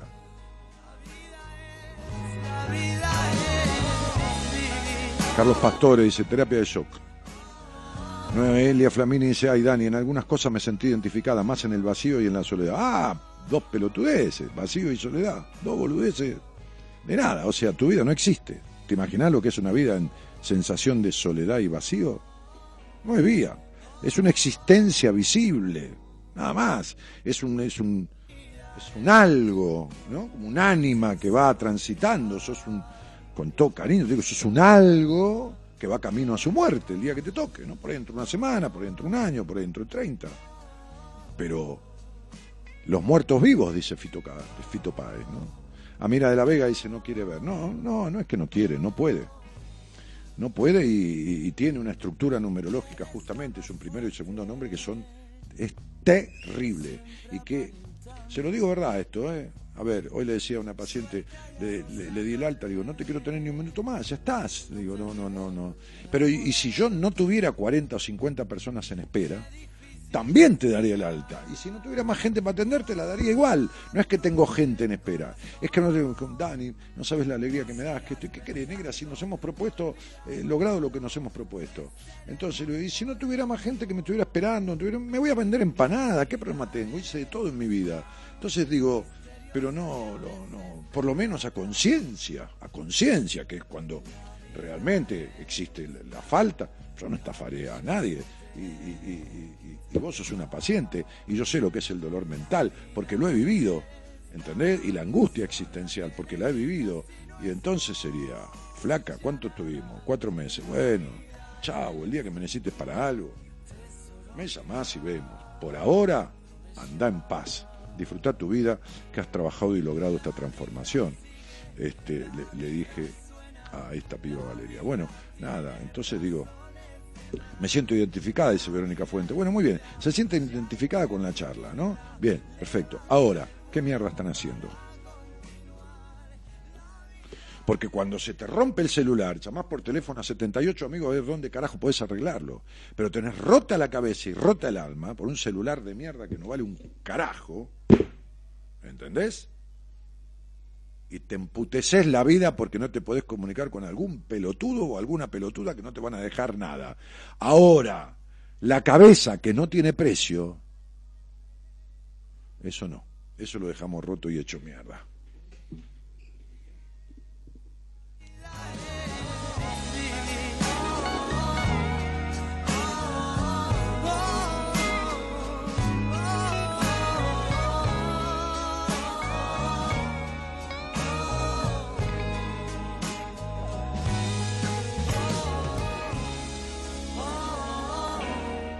Paula Pérez dice bien ahí, o Peláez. A ver, chicos, este, mi página web, que es la que en este momento de las construcciones del Facebook tiene eh, la, mayor información, es www.danielmartinez.com.ar. Todo está ahí. Todos los links del Instagram, el, el icono del teléfono de WhatsApp de Marita, los formularios para el seminario, para una entrevista conmigo, fotos, mi historia ahí, un resumen de mi historia, de, qué mis estudios, qué sé yo, no sé, fotos del equipo, está todo ahí. www.danielmartinez.com.ar No, decía que esta señora, que Adri, tiene una estructura numerológica en su primero y segundo nombre, quienes estudian numerología conmigo saben que eso arroja una tercera cuestión, que hace que los cambios, como llama ella, le cuesten más que operarse el cerebro y meterse un papel con una idea nueva. Entonces, digo, hay que saber mucho, mucho como terapeuta para romperle ese esquema de intolerancia y control sobre sí misma. Tiene la intolerancia del padre, la melancolía y los prejuicios de la madre instalados en lo más profundo de su estructura este, este, neuronal, ahí en el aparato psíquico, ¿viste? Las neuronas que forman los hábitos, ahí hay que trabajar ahí lo infraconsciente, lo, lo, subconsciente, porque el inconsciente le sigue manejando la existencia. Hay que ir más adentro, a lo intrapsíquico. No se precisan años, se queda tranquilo. Para nada, no, no la estoy haciendo difícil. ¿eh? El próximo viernes nos vemos en consulta y voy con mi cabeza. ¿A dónde vas con tu cabeza? Trae, trae la puesta, no para con la cabeza en una caja con mi cabeza a colocarla encima de tu escritorio. No, me da impresión. Es una sanguinaria. Majate viene y hace y pone la cabeza ahí. No, no, pará, a ver quién sos. Le voy a decir que no te deje entrar, estando de seguridad ahí. Este, no, que mira, es una película de terror esta mina. María del Rosario Alves. bueno, dale, te espero, cielo. Dale. Este próximo viernes, ahora, este viernes. Bueno, sí, yo los viernes tengo un par de, de turnos de entrevistas. Los miércoles tengo no, los viernes tres. Los miércoles tengo dos. Y los martes tres. Y después atiendo a los pacientes, ¿no? Y los lunes y los jueves atiendo pacientes. Tengo fijado esa cantidad de turnos de entrevistas, no más. Vivi Sánchez dice, qué bueno animarse a la transformación para sentirse libre y a cambiar. Face, 15 días que... Ah, hace 15 días que te escucho. Bueno, Vivi, dale. Me parece bien. Listo. Bienvenida. Eh, 15 días que te escucho. Bueno, Vivi, dale. Me parece bien. Listo. Bienvenida. 15 días que te escucho. Bueno, Vivi, dale. Me parece bien. Listo. Bienvenida. 15 días que te escucho. Bueno, Vivi, dale. Me parece bien. Listo. Bienvenida. Florencia Nixiporuk dice, ¿qué programa? Bueno, gracias. ¿Tengo alguien aquí? Hola, buenas noches. Hola, buenas noches. ¿Qué haces, Ivana? Ivana, ¿qué capítulo elegirías de este libro? Dale, haceme la gamba, porque si no me quedo solo hablando como un boludo. Propuse esto, nadie me da pelota. Después te, después te juro que, te juro que agarro tu nombre y tu cosa y te digo lo que vos quieras, lo que vos quieras lo que yo pueda. Dale, como premio, por bancarme. Eh, ¿qué, no sé cuántos capítulos tiene el libro. Diez. Diez. Bueno, a ver, el siete. Nueve. Es largo esto. No robarás. Ivana, ¿de dónde sos? De Valle Blanca. ¿Y, y, y me escuchás, o nos escuchás, o conoces este programita? ¿Desde cuándo? Sí, desde el 2008, Ah, bueno. pero te he escuchado así años cortados. No, ¿y qué me vas a escuchar todos los días? Yo me que escuchar, si me escucho todos los días me suicido, así que imagínate vos. No, y hablé con vos hace tres años más o menos y hoy, y hoy agarré el Facebook y justo me apareciste. ¿Y, y, y, y- y qué hiciste con lo que hablaste conmigo? La verdad. ¿Cómo? La verdad, ¿qué hiciste con lo que hablaste conmigo? Después de la charla, Sí, sí, la verdad, sé bueno. eh, después no te escuché más. Sí, no, lógico, por supuesto. ¿Y pero qué hiciste con lo que te llevaste de la charla? Dijiste, bueno, voy a ver, y, y a los cuatro días ya seguía todo igual. No, no, yo creo que cambié mucho de hace tres años hasta ahora. Soy otra Ivana. Mira, ¿y, y, y- Sí, y qué pasó? totalmente. ¿La charla te dio una puntita o no? ¿O, o o- agarraste por otro lado el- la posibilidad de cambiar? No, sí, yo creo que me, sí, puede ser una puntita porque justo me, me tocó eh, de un cuento que había escuchado también de, en el 2008 Mm, y como que coincidió ese Mm. mismo cuento mm. y como que me marcó, entonces trabajé un poco a ver qué me quería decir eso. Ah, vos saliste al aire interpretando un cuento. Cuando yo contaba un cuento había que interpretarlo. Sí, no sé, no me acuerdo bien cómo era, era como que, era como ahora, o sea... Bueno, eh, llegado a este punto del libro, dice, sabrás que jamás me detendría a profundizar sobre este mandamiento. Porque el libro está basado en los mandamientos de la religión judeo-cristiana, por lo menos en Sí. el nombre, en no robarás es el Claro. séptimo mandamiento.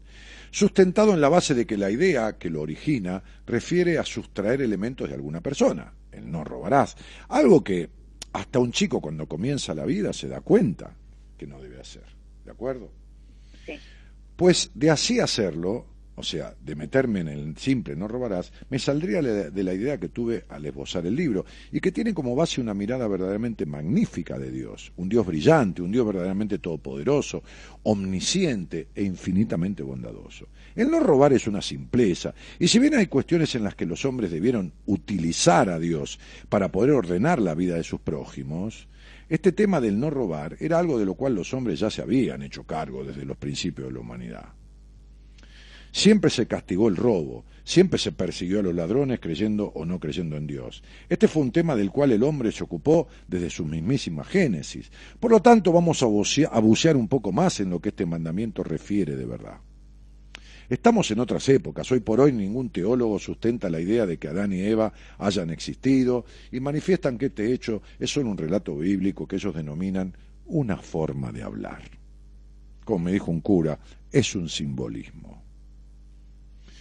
Una porque yo le dije al cura, si Adán fue la primera mujer y, Adán y, Eva fue la primera mujer y Adán el primer hombre, este, este, ¿cómo continuaron la especie si los únicos dos hijos que tuvieron eran varones?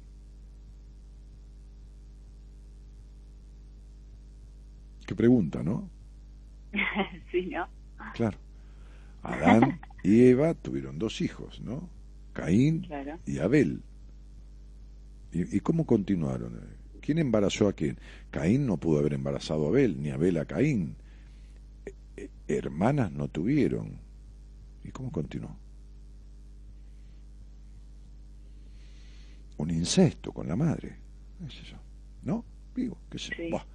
Una forma de decir, denuncia. El mismísimo Juan Pablo II pronunció palabras claras al respecto en cierta oportunidad al mencionar que la teoría de la evolución del hombre era mucho más cercana que la existencia de Adán y Eva.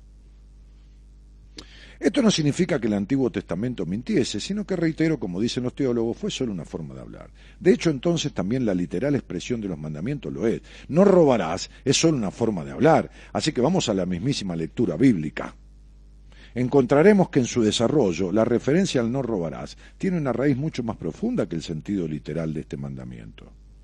Desde ya que la tradición meramente religiosa ha relacionado casi siempre este mandamiento con el hurto de cosas. La investigación bíblica, por el contrario, ha mostrado de forma muy clara que este mandamiento se refiere ante todo a la prohibición del secuestro y del tráfico de personas. Mirá qué loco, ¿no? Entonces, como yo no estoy haciendo un libro apócrifo, es decir, qué sé yo qué carajo invento que la Biblia quiso decir, no, a continuación digo, esto queda expresado en el Éxodo, en el Deuteronomio, en cuyos respectivos textos del Decálogo se interpreta detalladamente las normas individuales. Así en Éxodo 21:16 se dice, quien rapte a una persona, la haya vendido o esté todavía en su poder, morirá. Y de un modo muy parecido se expresa el Deuteronomio en el capítulo 24, versículo 7, cuando dice, si se encuentra un hombre que haya raptado a uno de sus hermanos entre los hijos de Israel, ya le haya hecho su esclavo o le haya vendido, ese ladrón debe morir. Harás desaparecer el mal de en medio de ti, dice la Biblia. Con lo cual este mandamiento tiende a proteger la libertad misma del prójimo, manifestándose en contra del oculto secuestro del hombre libre con el fin. Bueno, muy bien, no te voy a leer todo el capítulo porque tiene como 20 hojas. Sí. Pero en definitiva, de lo que sigo hablando es de la falta de libertad. Porque en la época del, del antes de, ¿no? o, de la época de, de, toda esa época de, la que habla la Biblia y todo lo demás, muchas personas se vendían como esclavos durante un tiempo para poder bancar a su familia o a su nuevo hijo o a lo que fuera. Y se vendían durante seis meses. O, y cuando se conquistaba un territorio, al pueblo conquistado se lo tomaba como esclavo. El no robarás es no robar la identidad. Es no robarse la identidad. ¿Me entendés a qué me refiero, Ivana? Más o menos. Y sí, es cagarse en uno mismo. A eso se refiere la Biblia. No te robarás la vida, la identidad. No te podés cagar en quien sos. No podés venderte al mejor postor con tal de lograr cariño. Porque antes se vendían para lograr dinero y hoy la gente se vende para lograr aprobación. Esto es el no robarás. San Martín dijo, pongo en el libro, me adelanté cuatro páginas, cuando hay libertad todo lo demás sobra hoy estaba viniendo del trabajo. Benjamín Franklin decía, aquellos que cedan la libertad esencial para adquirir una pequeña seguridad temporal no merecen ni libertad ni seguridad. Hoy cuando estaba viniendo del trabajo, justamente estaba pensando en realidad que yo me siento libre. Me alegro. No robarás es el mandamiento y quien se esclaviza se somete y denigra su capacidad de decidir, está esclavizando su alma, está secuestrando su esencia, digo más adelante. En verdad, está asesinando su vida y ya sea la misma vida a Dios o a lo que es peor, a su propia conciencia, deberá rendir cuentas por tan tremenda acción mortal. ¿Entendés?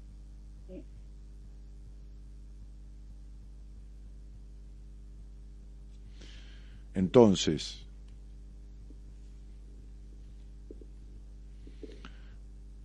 ¿qué te pasa con tu capacidad?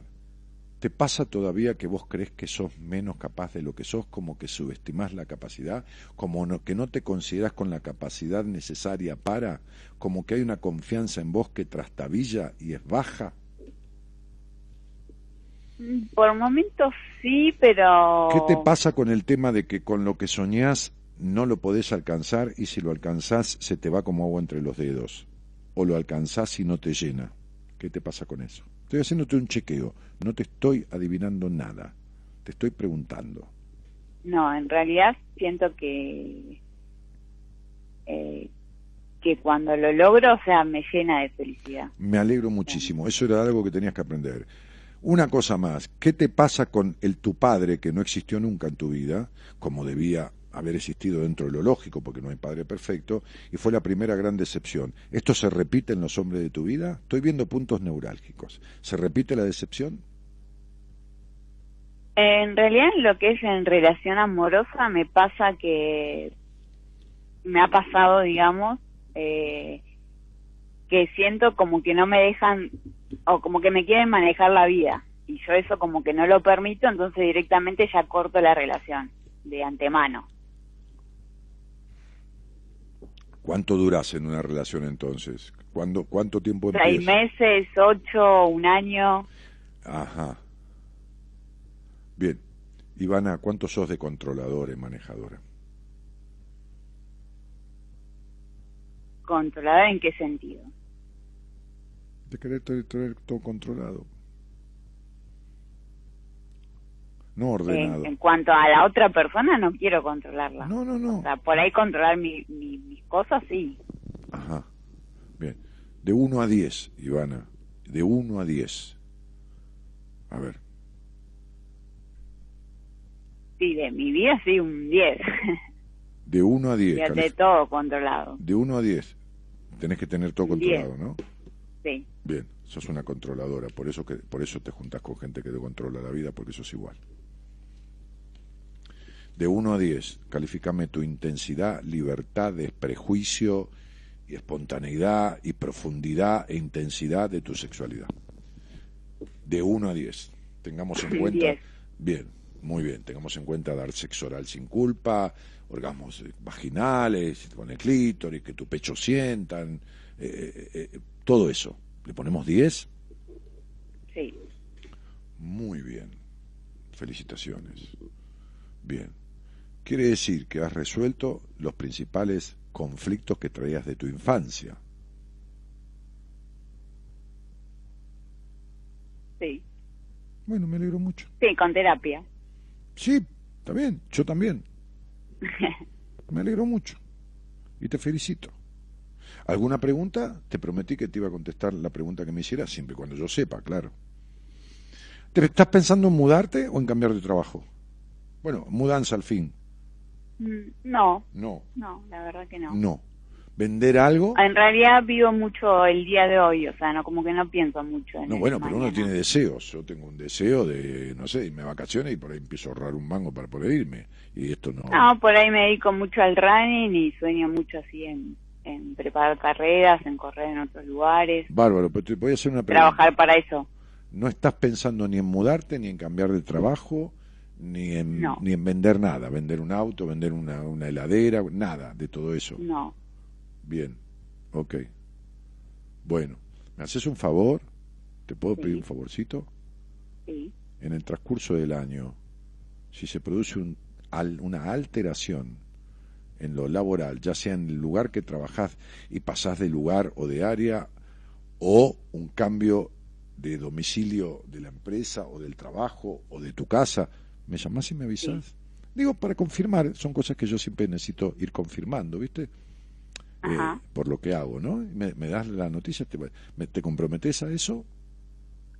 sí, claro. Bueno, entonces te espero. ¿Alguna pregunta que quieras hacerme?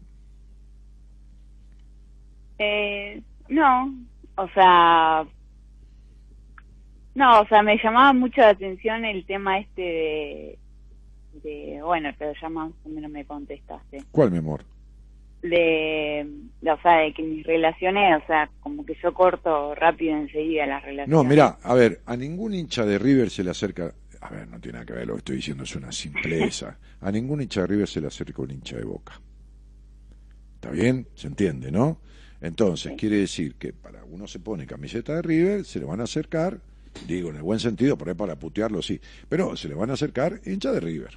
¿Está bien? Hola, ¿qué tal? ¿Cómo te va? Qué buena onda. Eh, también soy de River, y boludo, tengo una camiseta de River. ¿De qué mierda voy a hacer? Bah, está bien. Entonces, sería, si todos los tipos que se te acercan son controladores y te quieren controlar la vida, es porque vos sos controladora. Lo que pasa es que nadie controla a un controlador, porque ya lo tiene controlado cuando el tipo está encima de uno. Bien. ¿Entendiste? Siempre doy el mismo ejemplo.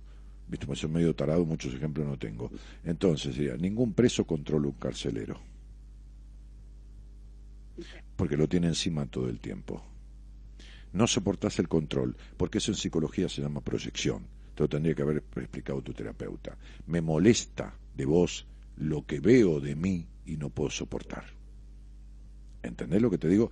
Ahora, que vos me digas, che, Dani, hace tres años conocí a un tipo, un pelotudo, me le quería controlar, celar, posesionar, esto y lo otro, lo mandé a la mierda. Le digo, hiciste bien, lógicamente, agua que no de beber, déjala correr. Y después, no, después salí con un par de muchachos, unos meses, se terminó porque se terminó, pero todo buena onda, bien, buen sexo, buen esto.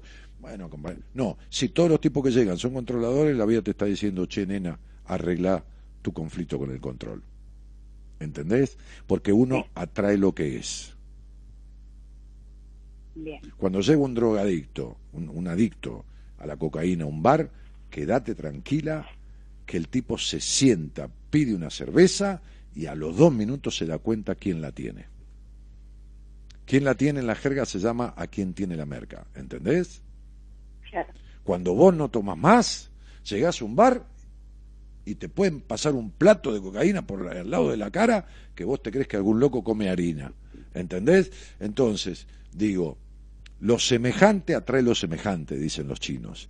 Y como es adentro, es afuera. Adentro hay control, afuera hay control. Y lo semejante que tenés dentro atrae lo semejante que viene de afuera. Si todos son controladores, vos sos controladora.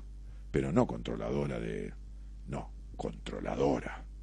¿Entendés esto, no? Sí. Igual que ellos. Decime quién era controlador en el hogar donde naciste, mi amor. ¿Cómo? ¿Quién era controlador o, o- ora en el hogar donde naciste? Eh... Ay, no, no sé, mi mamá por ahí, pero no... No sé, qué sé yo. Yo no, yo- yo- O sea, no, no, no siento igual mucho no, que me controlaron. O sea, siem- siempre fui, como que nos dejaron ser bastante sí. libres. no, pero yo no te digo con vos, controladora, que era controladora, viste, que tenía todo controlado. Claro, sí, puede ser mi mamá, sí. Bueno, perfecto. De ahí te viene ese aspecto. Por eso vienen tipos controladores. Ahora, si no te jode andar echando tipos que te quieren controlar, pero a mí me parece que si te querés vincular, estaría bueno que te vincules con otra clase de hombres. Mientras tanto, eh, está buenísimo que si siguen llegando esta clase de tipos, estás en un año con una etapa en que eh, numerológicamente dice basta ya, hace falta te lo voy a decir con palabras simples, como usan la mayoría de la gente, un cambio que desapegue, que, que, que suelte esta cuestión. eh, eh, es, ¿entiende? es un basta ya, es un año 5 con 9, porque desde los 28 años hasta los 37 tenés una etapa que está pidiendo cortar la dependencia emocional del hogar donde naciste y madurar. Hay aspectos que no han madurado. De hecho, no me creo tu 10 en la sexualidad. ¿eh? No digo que, te mient- que me mientas. Creo que como un niño toma un helado al agua, ¿no? Este, que, le- como digo siempre, que le deja la lengua roja y se cree que es el más rico que hay porque no conoce el helado a la crema, no tenés nin- ningún nivel de comparación. Y como en realidad los controladores son todo tipo pelotudos en la cama, entonces a lo mejor te han, eh, te han eh, eh, ¿cómo te puedo decir?, eh, exaltado tus virtudes, porque bueno, ¿qué vas a hacer? ¿Entendés lo que te quiero decir? Sí, Bien, yo no me lo creo. Ninguna mujer sexualmente, sanamente libre, no estoy, estoy hablando de promiscua, ni que tengas que tener sexo con 140 tipos, que no está mal, pero no te estoy hablando de cantidades, sino de calidades. Ninguna mujer, ninguna, te hablo como terapeuta y creo, hoy ya se da cuenta con una paciente, creo que he llegado a mil, mil y pico de pacientes, de las cuales el 800 y pico deben ser mujeres. Y te hablo como hombre de la vida, ninguna mujer con su sexualidad plenamente transitada, en plenitud, sin ninguna restricción, digo, de, la, de lo básico, lo de esto, lo otro, es controladora. ¿Está? Están ligadas las dos cosas. ¿eh? Quien es controlador en la vida está controlando su orgasmo. Lo que pasa es que vos no podés comparar tu orgasmo con nada. Vos crees que es 10 es tu 10. ¿Se entiende? Sí. Bueno, ahí no hay 10. Este es un tema que en terapia no trataste. No, no lo trataste. No lo trataste. No, he tratado por ahí abandono, abuso. Claro, ab- abandono del padre, abuso. Ahora, fíjate que como ese padre no dio dedicación, todos los tipos que encontrás están ensimi- ensimismados en vos como, como compensando la dedicación que no dio el padre, ¿entendés? Sí. Claro, esto tiene que ver con que no has arreglado la situación con tu papá. Internamente, no con tu papá, adentro tuyo, ¿se entiende? Sí. No, no está resuelto eso. No está resuelto el soltar las afectaciones del padre. Y si no está resuelto, porque hay consecuencias. Eh, y, y el abuso a qué edad fue? ¿Ocho y medio? Eh, sí, por ahí. Mm, Sí. Bien. ¿Fue una sola vez o, o duró un tiempo? Eh, no recuerdo mucho, pero no, fueron no, varias, varias veces. Bien, ¿fue intrafamiliar? ¿Intrafamiliar? Fue... ¿A- ¿Alguien de la familia, cercano, amigo, personal de la familia? No, o sea, Sí. era un empleado de mi abuela, en la casa de mi abuela. Un empleado de tu abuela. Muy bien. Ok. Bien. Antes de eso, ¿recordás haber tenido sanos, lógicos y, y- y, ¿cómo te puedo decir? Este, este, necesarios eh, juegos eh, eh, de descubrimiento sexual con una nenita, amiguita, un primito, lo que hacen los chicos que juegan, eh, ni saben de qué se trata, pero se descubren. Eh, Yo ahí mismo, ahí en la misma época, me parece.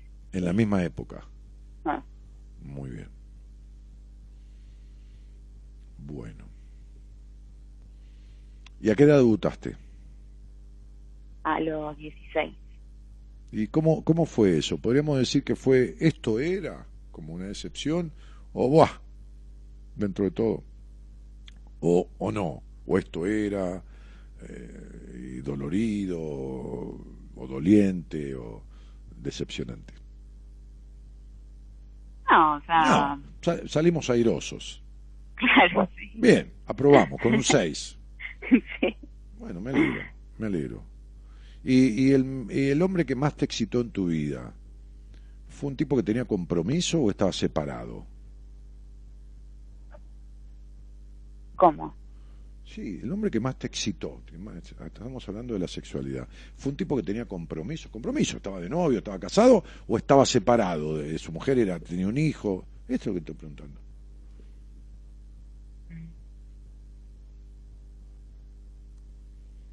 Creo que estaba casado. Muy bien, Nunca lo supe en realidad. eso. Y fue el que más te calentó, ¿no? sí. Por fin un padre me dio pelota y por fin me cogí un padre. Por fin el marido, el tipo de otra mujer, se fijó en mí. ¿Qué es lo que no sucedió con tu padre? ¿Entendés tus situaciones no re- reparadas? Sí. Ok. Estaba seguro. No soy, no soy adivino, soy lógico, soy lógico. Sé de lo que hago, sé, como siempre digo, muchísimo. No tenés resuelta la parte vincular. ¿Está? La decepción de tu padre no está arreglada y, y tu histeria, que es, estás enclavada en el pasado, el tipo difícil es el que te calienta y el, como digo siempre, y el que te anda atrás le tiras pedos en la cara. ¿Está claro? Típico de la neurosis histérica del anclaje en el pasado. ¿Ok? ¿Ok? Sí. Muy bien. Por eso sabía que tu mejor sexo había sido con un tipo así. Te mando un beso, cielito. bueno, un beso. Gracias, Dani. Chao, mi vida. Te invitamos a viajar con nosotros con un destino en común. Descubrir lo que te está haciendo mal. De 0 a 2, Buenas Compañías, con Daniel Martínez.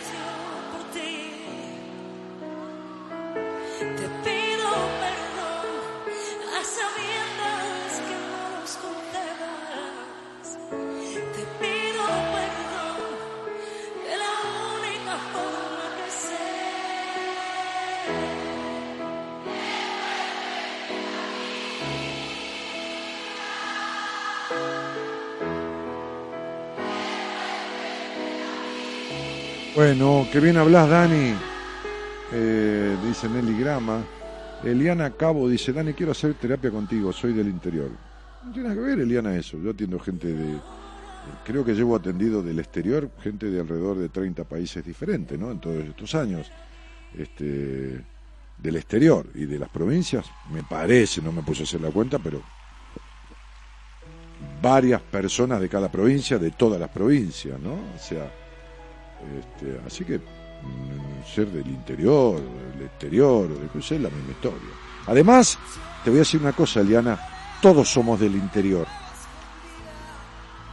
Todos vivimos adentro de este país. ¿Por- ¿Por qué este, Buenos Aires es Buenos Aires y todo el resto es el interior? ¿El interior de qué?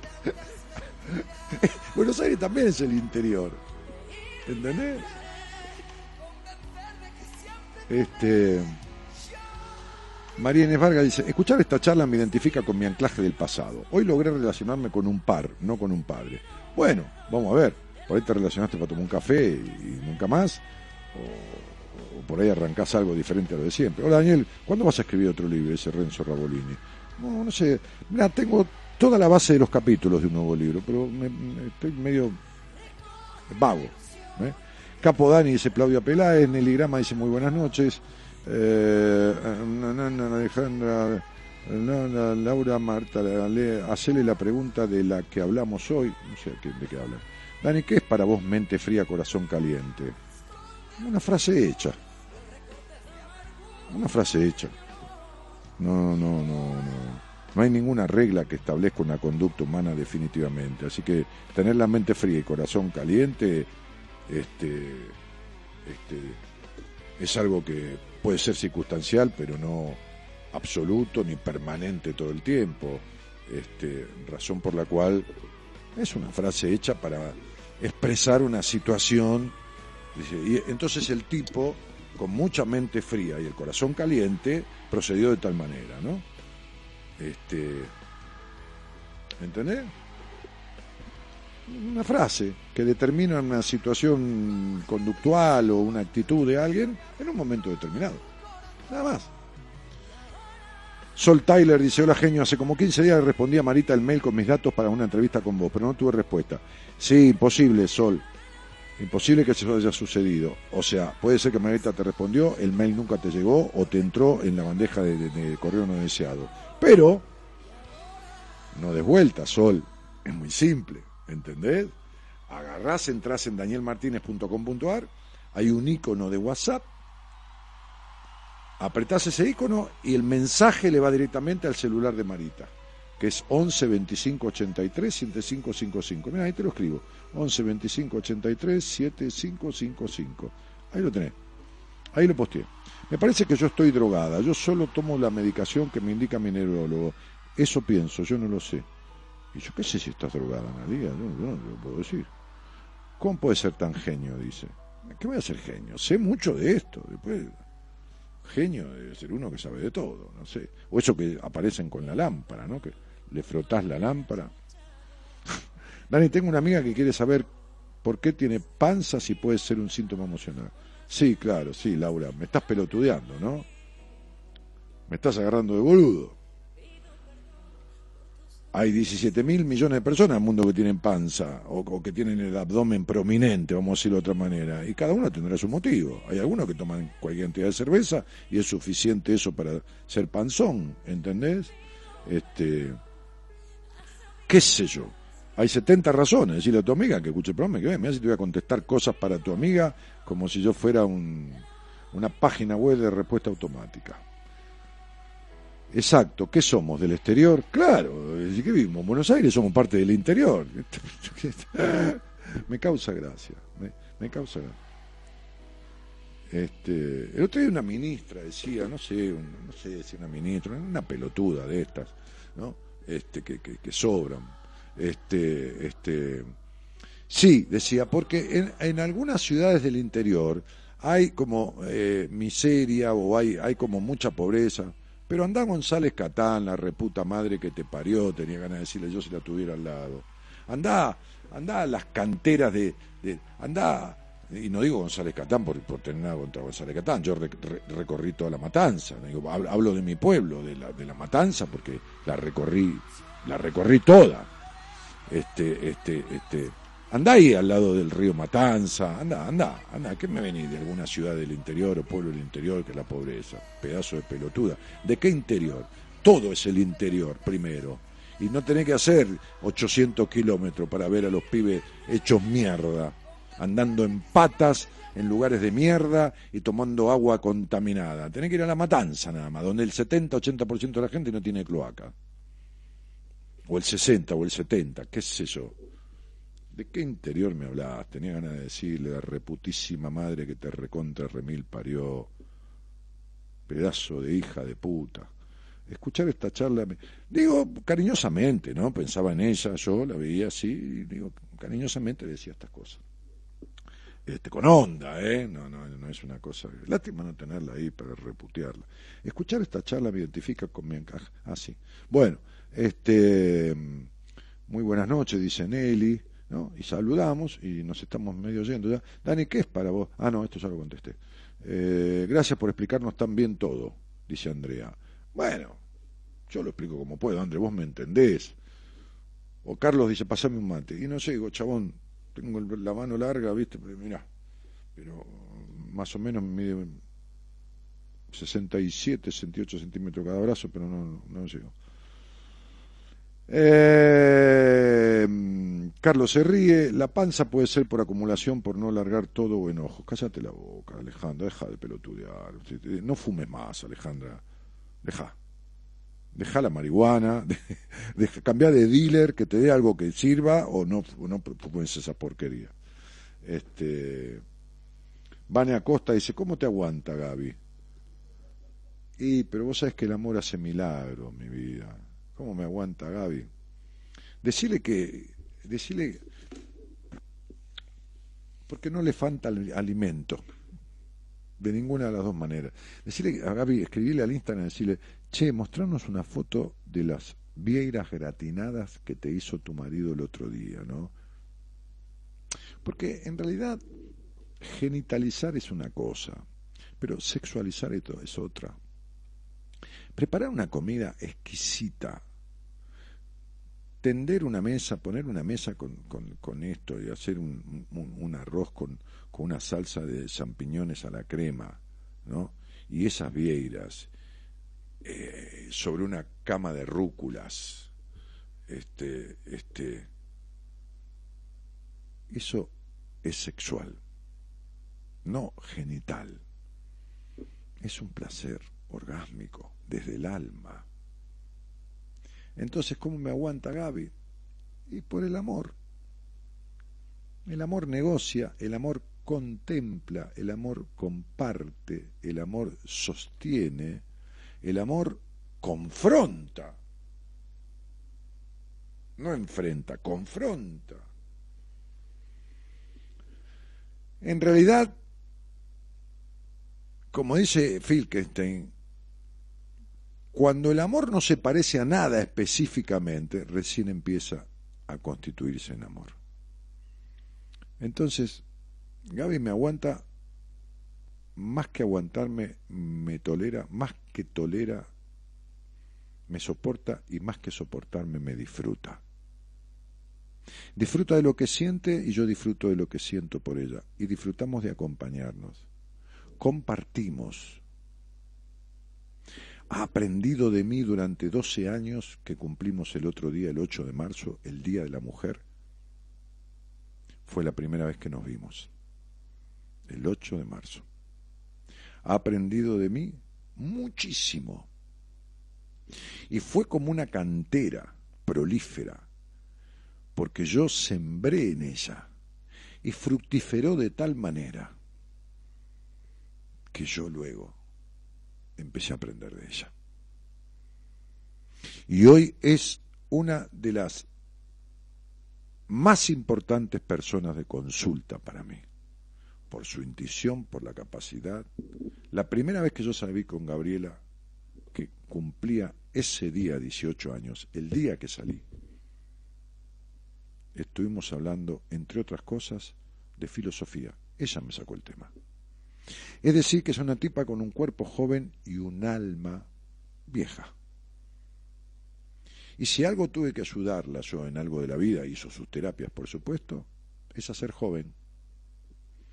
No joven de cara, que es bonita, no, joven, joven, fresca, porque había crecido tanto y tan rápido que se había olvidado de ser joven. Fíjate vos. Por eso, esa vejentud que tiene arraigada por cuestiones de su vida, como todos tenemos cosas, hizo que nos juntáramos a pesar de la diferencia de años.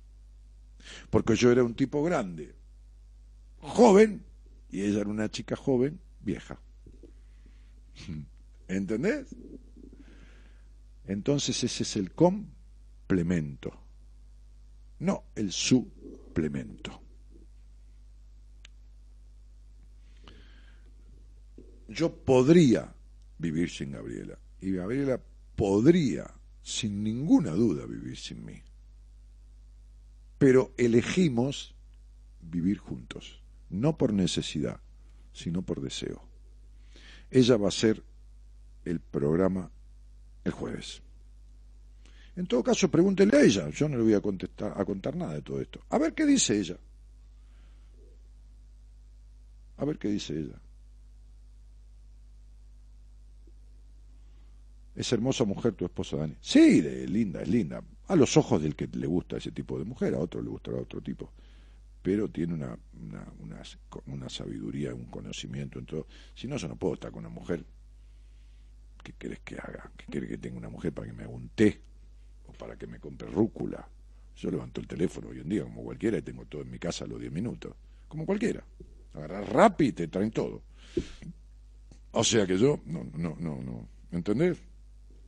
Este, pero eh, sí, mañana pregunto a Gaby. Sí, el jueves pregúntale a Gaby. Mañana, mañana viene. Pregúntale a Gaby.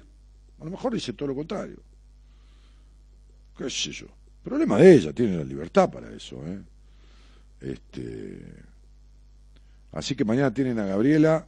Vaya a saber con qué tema. Gaby te ama, dice hermosa pareja. Sí, sí, yo a ella. ¿eh? Hermosa definición, dice. Qué capo, por Dios. ¿Cuándo es complemento, no suplemento? Esto, mirá, ¿me estás viendo? Complemento es esto.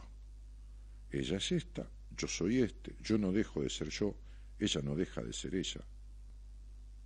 Podemos cambiar un rato los roles, yo cocino, ella lava, ella cocina, yo lavo, ella compra todo lo necesario, yo no hago un carajo, yo agarro el auto un sábado a la tarde, y digo, quédate, me voy de compras y voy a comprar todo lo necesario.